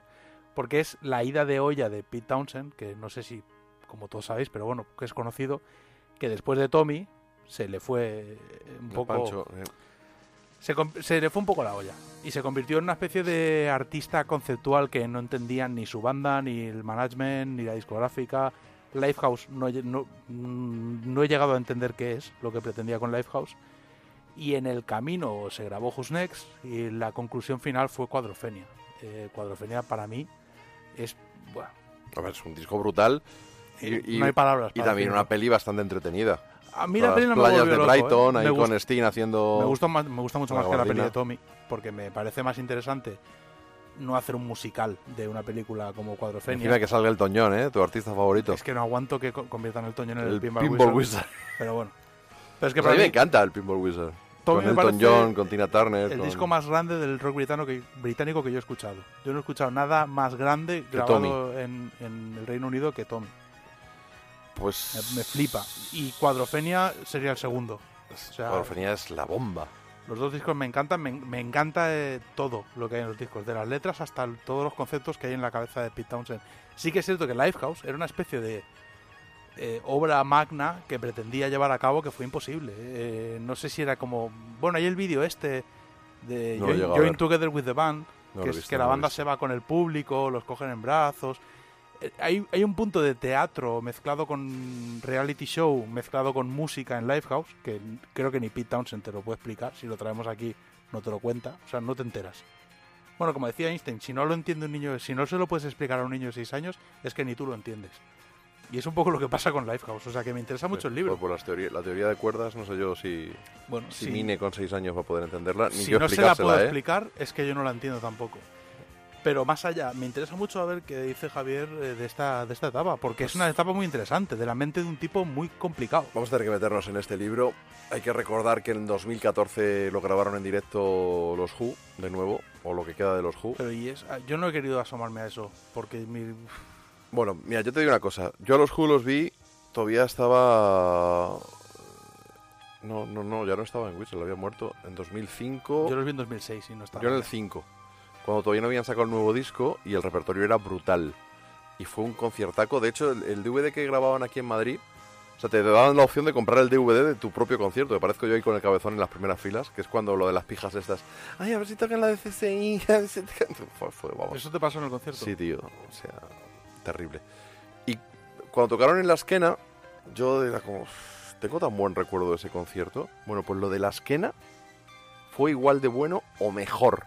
Con el Zack Starkey, el hijo de Ringo, hecho una puta bestia. Bueno, bueno, bueno, bueno, bueno. bueno. A mí yo los vi en 2006 y no me gustó nada. Es que en 2006 me han dicho que no estuvieron muy bien. A mí no me gustó, pero no Pero- me gustó tampoco Zack Starkey porque suenan a Beatles, todos los temas de los Bueno, 60. pues yo creo que ha cambiado la cosa y hubo casi unanimidad hace un par de años en la esquena, ¿eh? Pregunta por ahí. A mí Pre- me da pregunta por ahí, ¿eh? mucha Pregunta por ahí. Yo, tío, Tú pregunta por ahí. Yo tengo grabado, lo- puedo haberlo visto un millón de veces. O dos. DVD de la isla de White.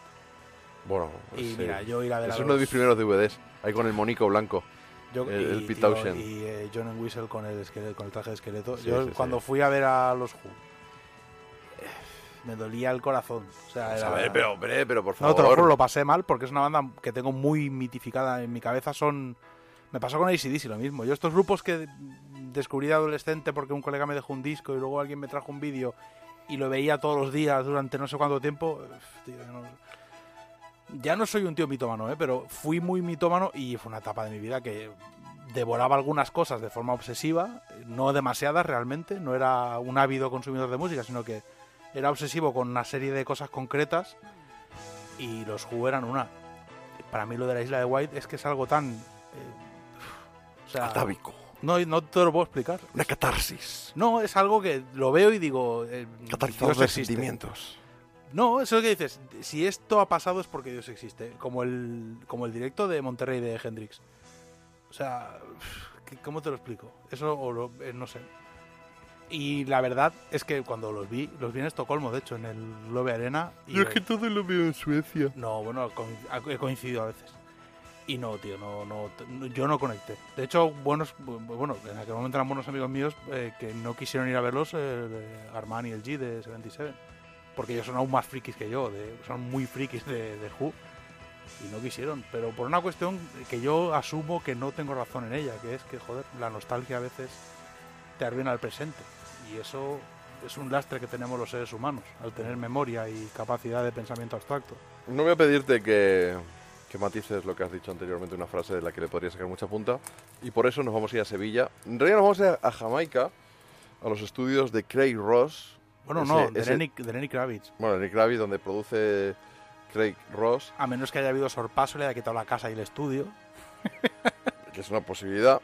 Y ahí Sammy Taylor y unos cuantos músicos sevillanos, entre ellos Charlie Cepeda y otros cuantos, grabaron un disco el año pasado que a mí me gustó mucho, Birthday. Está todo guapo ese disco.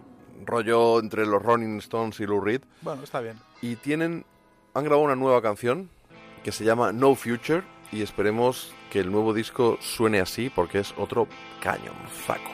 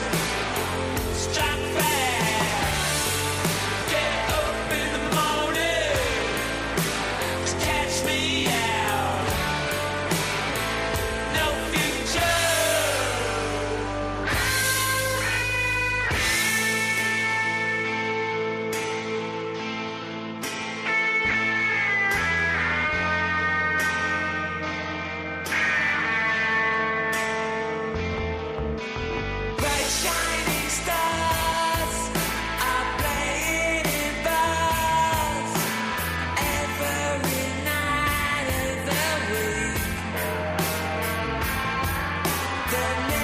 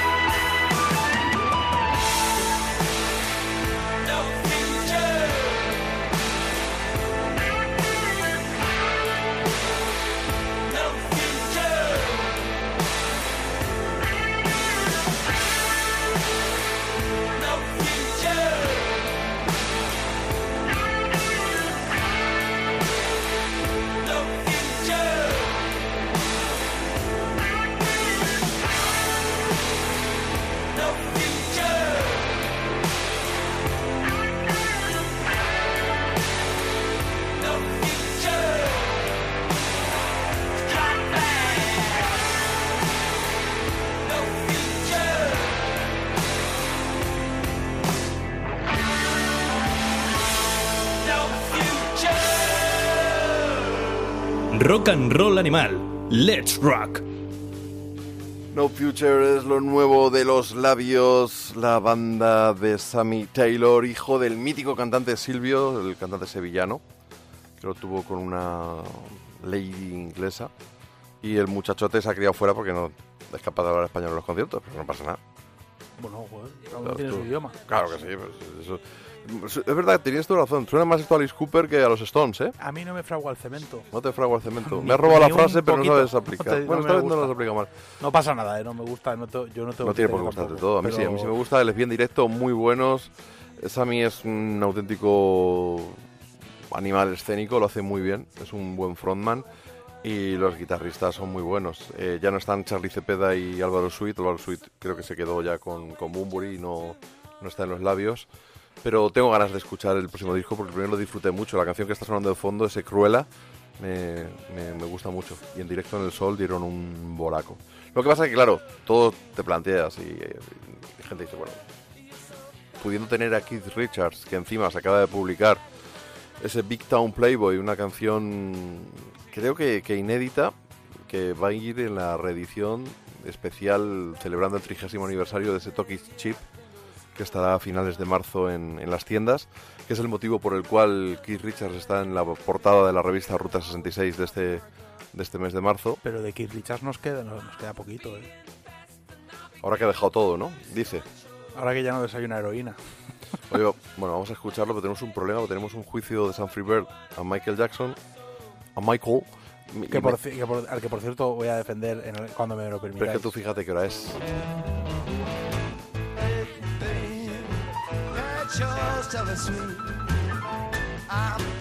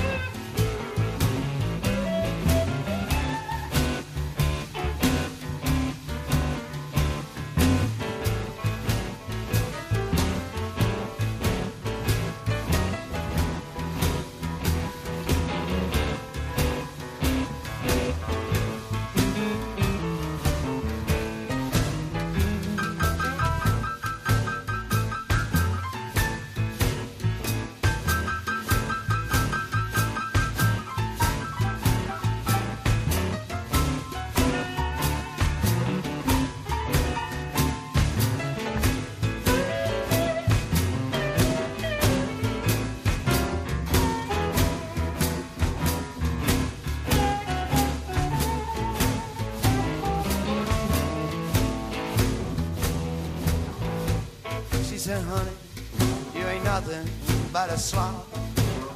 You just gonna lost yourself another fucking job.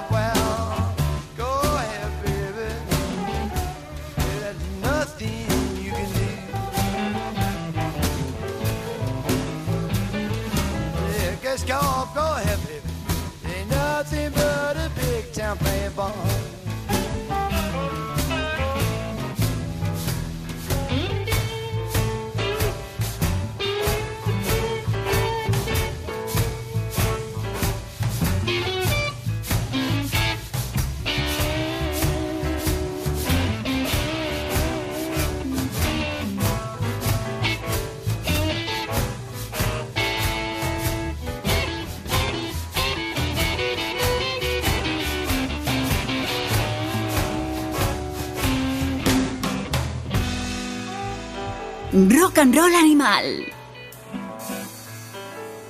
Un blues molón este Big Town Playboy, un descarte. Estoy diciéndolo sin estar seguro de lo que estoy diciendo, pero es que ya estás, es que vamos ya con presa. De este Tokis Chip. Pero que me, me gusta que así baje el disco. Es que el problema de este Tokis Chip es que suena demasiado ochentas. Sí, que, a ver, Keith Richards en solitario mm, no vendría a ser quinta esencial. No. nos engañemos. Pasa que en directo hubo unas cuantas giras con los ex- Expensive Winos que dicen que estuvieron bastante bien. Sí, sí. Él todavía era capaz de tocar. El último disco este que ha hecho, que hay un documental en Netflix, es una porquería. Eh, el, el de- Sí, sí. No, no es de blues tampoco. Bueno, es un disco el- en el que hay un blues. Dices el documental de Under the Influences y que es el disco, no se me acuerdo cómo se El llama. docu está guapo porque ver a Keith Richards mola. Claro, o sea, ver a Keith Richards mola. Pero ese disco lo hace cualquier otro y se lo tiene que comer con patatas. Y no me extrañaría que no haya vendido un puto disco porque no. Es como si. Es verdad que yo, cuando no, eres. yo no me lo he comprado, la verdad. y cuando eres. Keith Richards ya Si no me lo he comprado yo. Pues te juntas con los colegas, grabas una jam y la editas y punto, eres Keith Richards. O sea, no, no viene de aquí. Puto amo. Pero Sí, pero es que mira, el- estás hablando de fondo, el Take It So Hard. Suena muy ochentas, tío, es una putada. A mí me gusta. El disco que me gusta de Keith es el eh, Before They Made Me Run, se llama. Ni puta idea. Sí, que no soy sale- experto de su carrera en solitario. Que es un tema que suele tocar con los Stones, además. Bueno, pero vamos, es Keith Richards, tío. Es, es, es, es un pirata del rock and roll, el último superviviente de una forma de hacer las cosas única y muy inglesa. Pues mira, vamos a despedirnos con, una con unos supervivientes. Eh, se llaman, el disco se llama Still Here, es del 2019 y son las cenizas de los Beasts of Bourbon. Han tenido una baja, el resto de la banda sigue adelante, solo que en vez de ser los Beasts of Bourbon son The Beasts y se despiden, bueno, se despiden, arrancan una nueva carrera. En lugar de seguir explotando el nombre completo sin uno de los miembros, eh, se hace llamar The Beasts y vamos a pinchar ese On My Back que va a servir para despedir esta edición de Rock and Roll Animal que Pues nada, en, en plan, ha dejamos sido el- diferente, ¿no? Sí. Dejámoslo de Jaco para la semana que viene. Nuestro amigo Jaco. A ver si me da tiempo a ver a mí el documental. Es que no me apetece verlo. tío. No, yo no lo pienso ver. Yo solo quiero. O sea, estás opinando sin verlo. Sí, no quiero, quiero decir a la audiencia que el responsable, al que conozco mucho, los fans de Michael Jackson saben tuyo. quién es. No, porque es uno de los grandes defensores de Michael Jackson. Y ahora, y ahora hace un documental atacándole. Wade Robson quiso dirigir el espectáculo de Cirque du Soleil sobre Michael Jackson y le dijeron que no. Y entonces tú crees que esto es la venganza. No, no, es, presentó una demanda por 1.500 millo- millones de dólares contra la empresa Michael Jackson, que le han desestimado dos veces porque no tiene pruebas. Es un relato ¿Qué ficticio. tal si te guardas esto para luego como defensa del documental? Solo decir que esto es un documental que ha salido ahora como campaña publicitaria antes de la tercera vista para que no le desestimen la demanda por la presión de la opinión pública. Pero bueno, podéis comprobar lo que opina el FBI sobre Vamos Michael a ver lo que opina también queráis. nuestro San Freebird. Y os emplazamos a que dentro de una semanica o así nos volvamos a encontrar aquí. Ya sabéis, en Spotify, en Evox, en iTunes, en la web de Onda Cero, Rock and Roll Animal. Estamos con vosotros, Dolphin Riot, JF León y un poquito de Sam Freebird. Nos vamos con The Beasts. Pero habrá un añadido un tanto nasal, eso sí, con cápsula, una entrevista a la banda argentina que este sábado presenta el disco, su nuevo álbum, en la sala Moby Dick de Madrid. Una vez que se estrene el viernes, tenemos muchas, muchas ganas de escucharles, de verles en directo y de hablar con ellos con esta voz de Pato Donald de último minuto.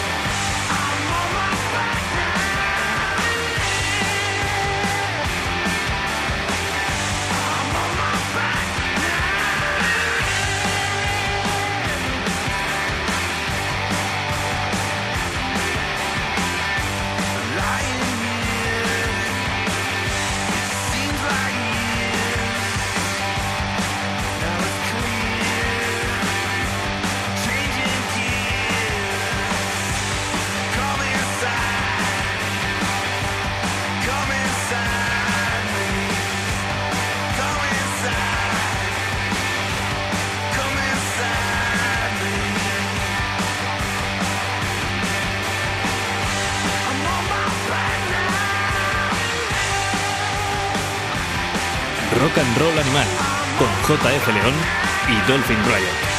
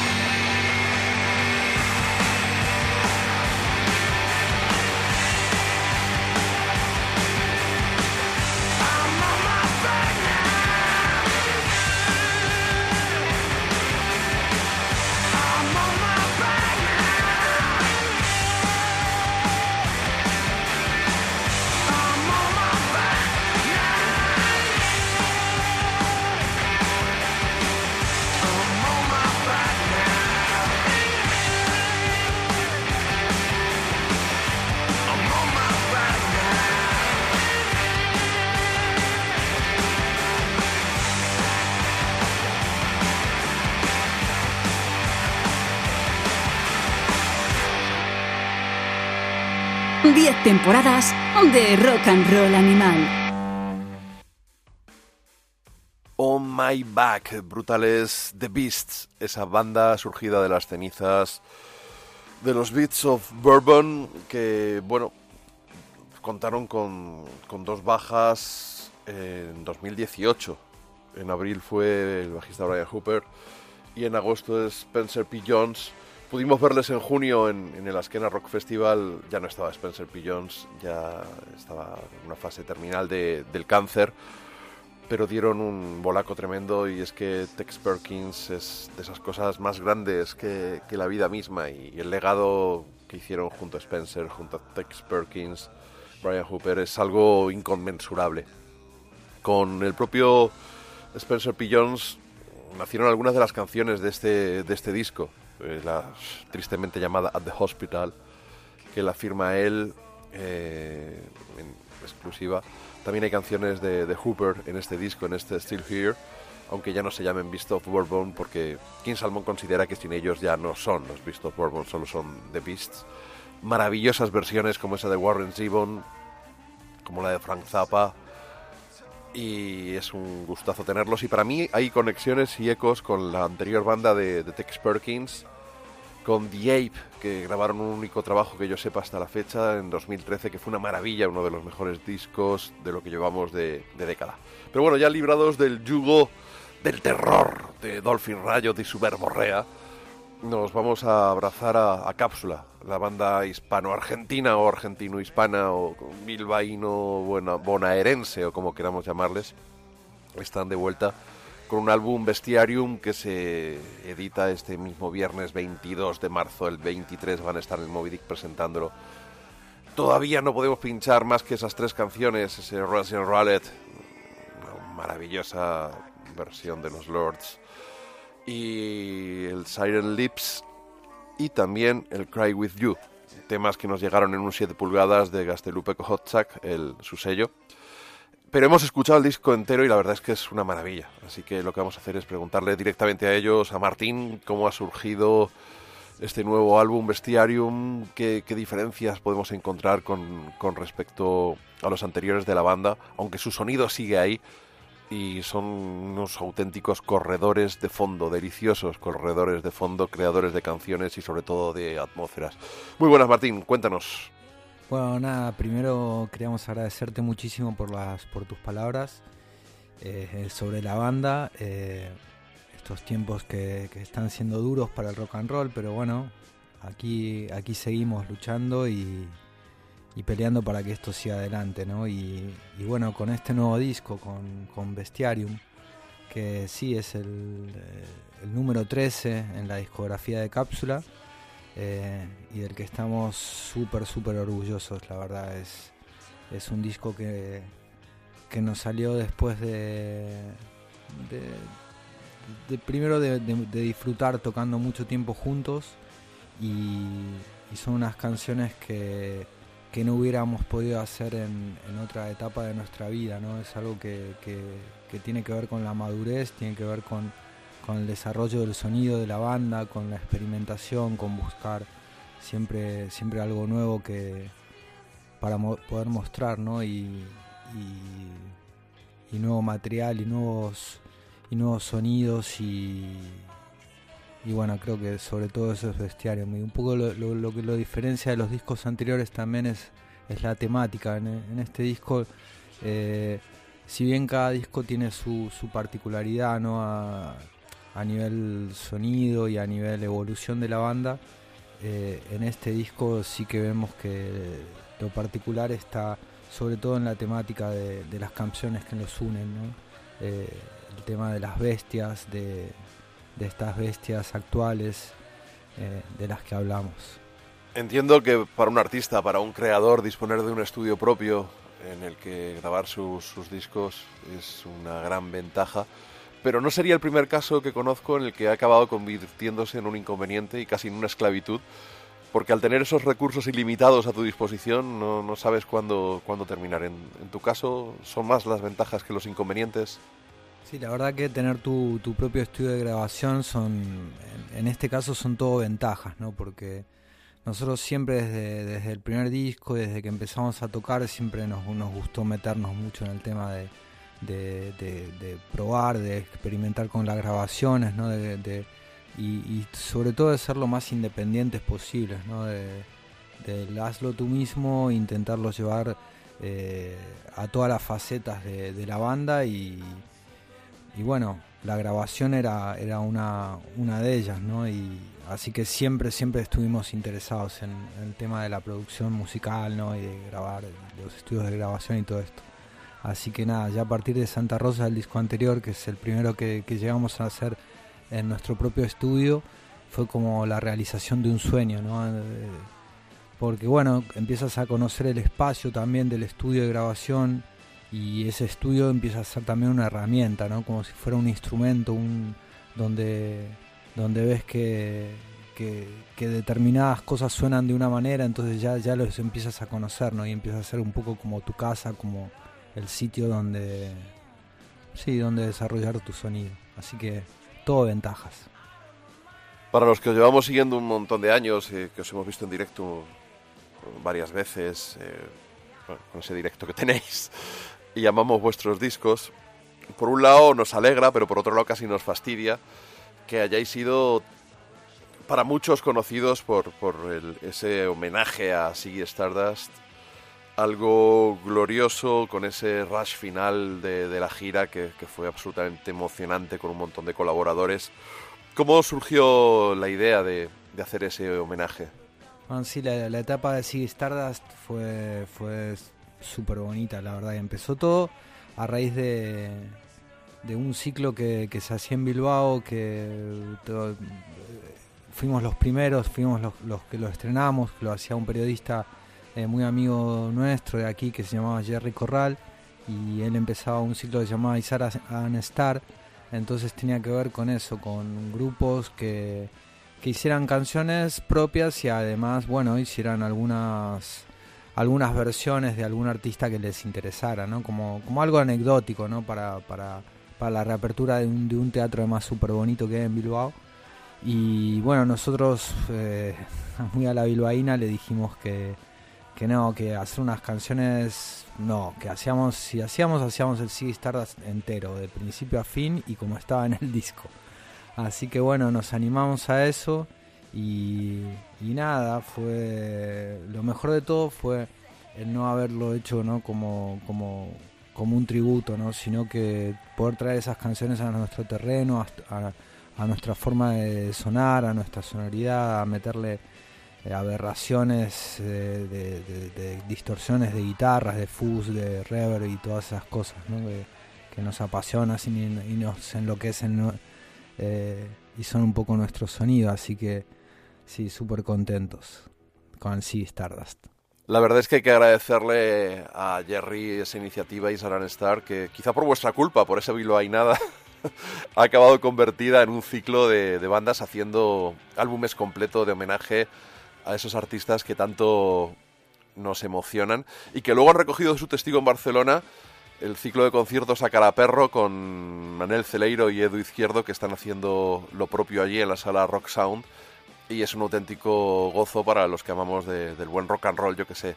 Ver a la Steve Water Band haciendo pues, un álbum entero en directo de los Stones, pues es algo maravilloso, puntual, efímero, pero realmente realmente gozoso. Lo que pasa que, claro, ahí va, el, salto es, ¿cómo es que llegáis a grabar un, un disco? ¿Cómo, ¿Cómo es que llegáis a reproducir el Ziggy Stardust de principio a fin vosotros, además en estudio, no, no una grabación en, en directo? Quizás eso pueda chocar un poco más. Después a través de, bueno, si Stardust viene conocerlo a Tony Visconti y, que nos produzca un disco, ¿no? Alguien que había estado tan, tan, tan unido a la, a la, a la carrera y a la historia de, David Bowie. Así que es era como cerrar un círculo. Eh, y, bueno, de esas cosas que te, que, que te van a quedar para toda la vida, ¿no? Como esas exper- experiencias vitales que te, que te marcan y que, que bueno, son parte de las cosas importantes de la vida. La verdad es que el disco quedó muy cápsula, los conciertos fueron apabullantes y aunque yo os amo a vosotros, pero, pero bueno, este tipo de cosas a mí me, gustan mucho y en vuestros conciertos, cuando habéis hecho alguna canción de los Stooges, pues la verdad es que ha sido un, un gozo. Mira, oye, que, que hicierais el Fan House completo más adelante, como fan absoluto de y siendo uno de mis discos favoritos, tampoco me importaría. Pero bueno, ahora mismo estamos con Bestiarium, a, a mí me, me alucina. Lo que ocurre que nos pilla en una época del tiempo en la que las bandas de rock que hacéis algo personal lo tenéis un poquito más complicado, están triunfando las bandas de versiones, las bandas tributo, eh, hay toda una polémica acerca de ello, hay detractores absolutos, hay defensores acérrimos, hay músicos que simplemente se ganan la vida, la vida con ello. Vosotros evidentemente no sois una banda de versiones, pero si os vierais abocados por un, por un tema económico a hacerlo, eh, ¿estaríais dispuestos? ¿Qué pensáis de los que se ganan a- así la vida? Nosotros mismos, ¿no? En este, en este disco, en Bestiarium, estamos haciendo una versión de, de los Lords of the New Church, ¿no? El Russian Roulette, que bueno, le dimos nuestra propia vuelta y, y lo- la, trajimos a, la actualidad, ¿no? En el mundo de, donde Trump y, Putin parece que se están disputando eh, la tarta, ¿no? Entre ellos, muy amiguitos. Así que Sí, no, y el tema del- de los grupos de versiones, yo la verdad es que no tengo nada en contra de ellos, ¿no? Es, cada uno se gana la vida como, como honestamente bien pueda hacerlo y no es, no es, no es nuestro, no, no, no, no es, no es a nosotros lo que más nos interesa, la verdad. Nosotros eh, hicimos 13 discos, uno fue que tampoco eran versiones, sino que era una, eso, una, una nuestra, nuestra locura a partir de Ziggy Stardust y, y después un, mon- un montón de discos con, con canciones propias y, arriesgando además ¿no? en, la, en la interpretación que fuera algo, algo nuestro siempre, algo propio, algo personal. Y, eh, pero, pero como te digo, en realidad no, no, no, no tenemos nada en contra de esto. Mira, los, los Beatles y, los y los Stones empezaron haciendo versiones y, y nada, y si eso ayudó a que ellos a partir de allí pudieran eh, formar su propia personalidad y sus canciones, genial. Cápsula sois Connie y tú, su bajo y, y tu guitarra. Han desfilado muchos baterías por, por el grupo. ¿Habéis encontrado ya por fin alguien que pensáis que va a ser estable? Porque en Bestiarium veo un, un nuevo socio detrás de, de los tambores. Sí, para, para Bestiarium se, se ha sumado en la batería eh, Jorge Kayama, eh, que es el, nuevo fichaje que de, de la banda. Bueno, el nuevo fichaje para, para algunos, pues en realidad ya lleva dos años con la banda. Hay, hay bandas que duran bastante menos, pero nosotros como bueno, llevamos 20 años, la verdad es que sí que sí que han pasado algunos integrantes por allí.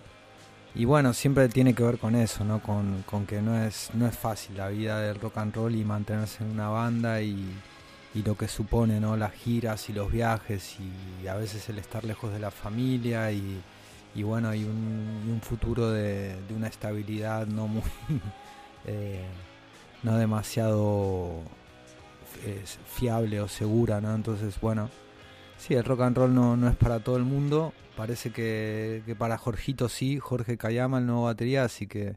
Y es un máquina cuando, cuando la gente lo vea en directo. es- toca muy bien y es muy buena gente, así que estamos encantados con él. Gracias a vuestra sólida trayectoria os, os habéis labrado una reputación, la habéis ganado a pulso, concierto a concierto, disco a disco. Y yo creo que excepto en el Ruta 66, en el que vuestros álbumes, en los típicos rankings de lo mejor del año, habéis estado casi siempre muy arriba, en general eh, se tiene más repercusión vuestro directo que vuestros discos.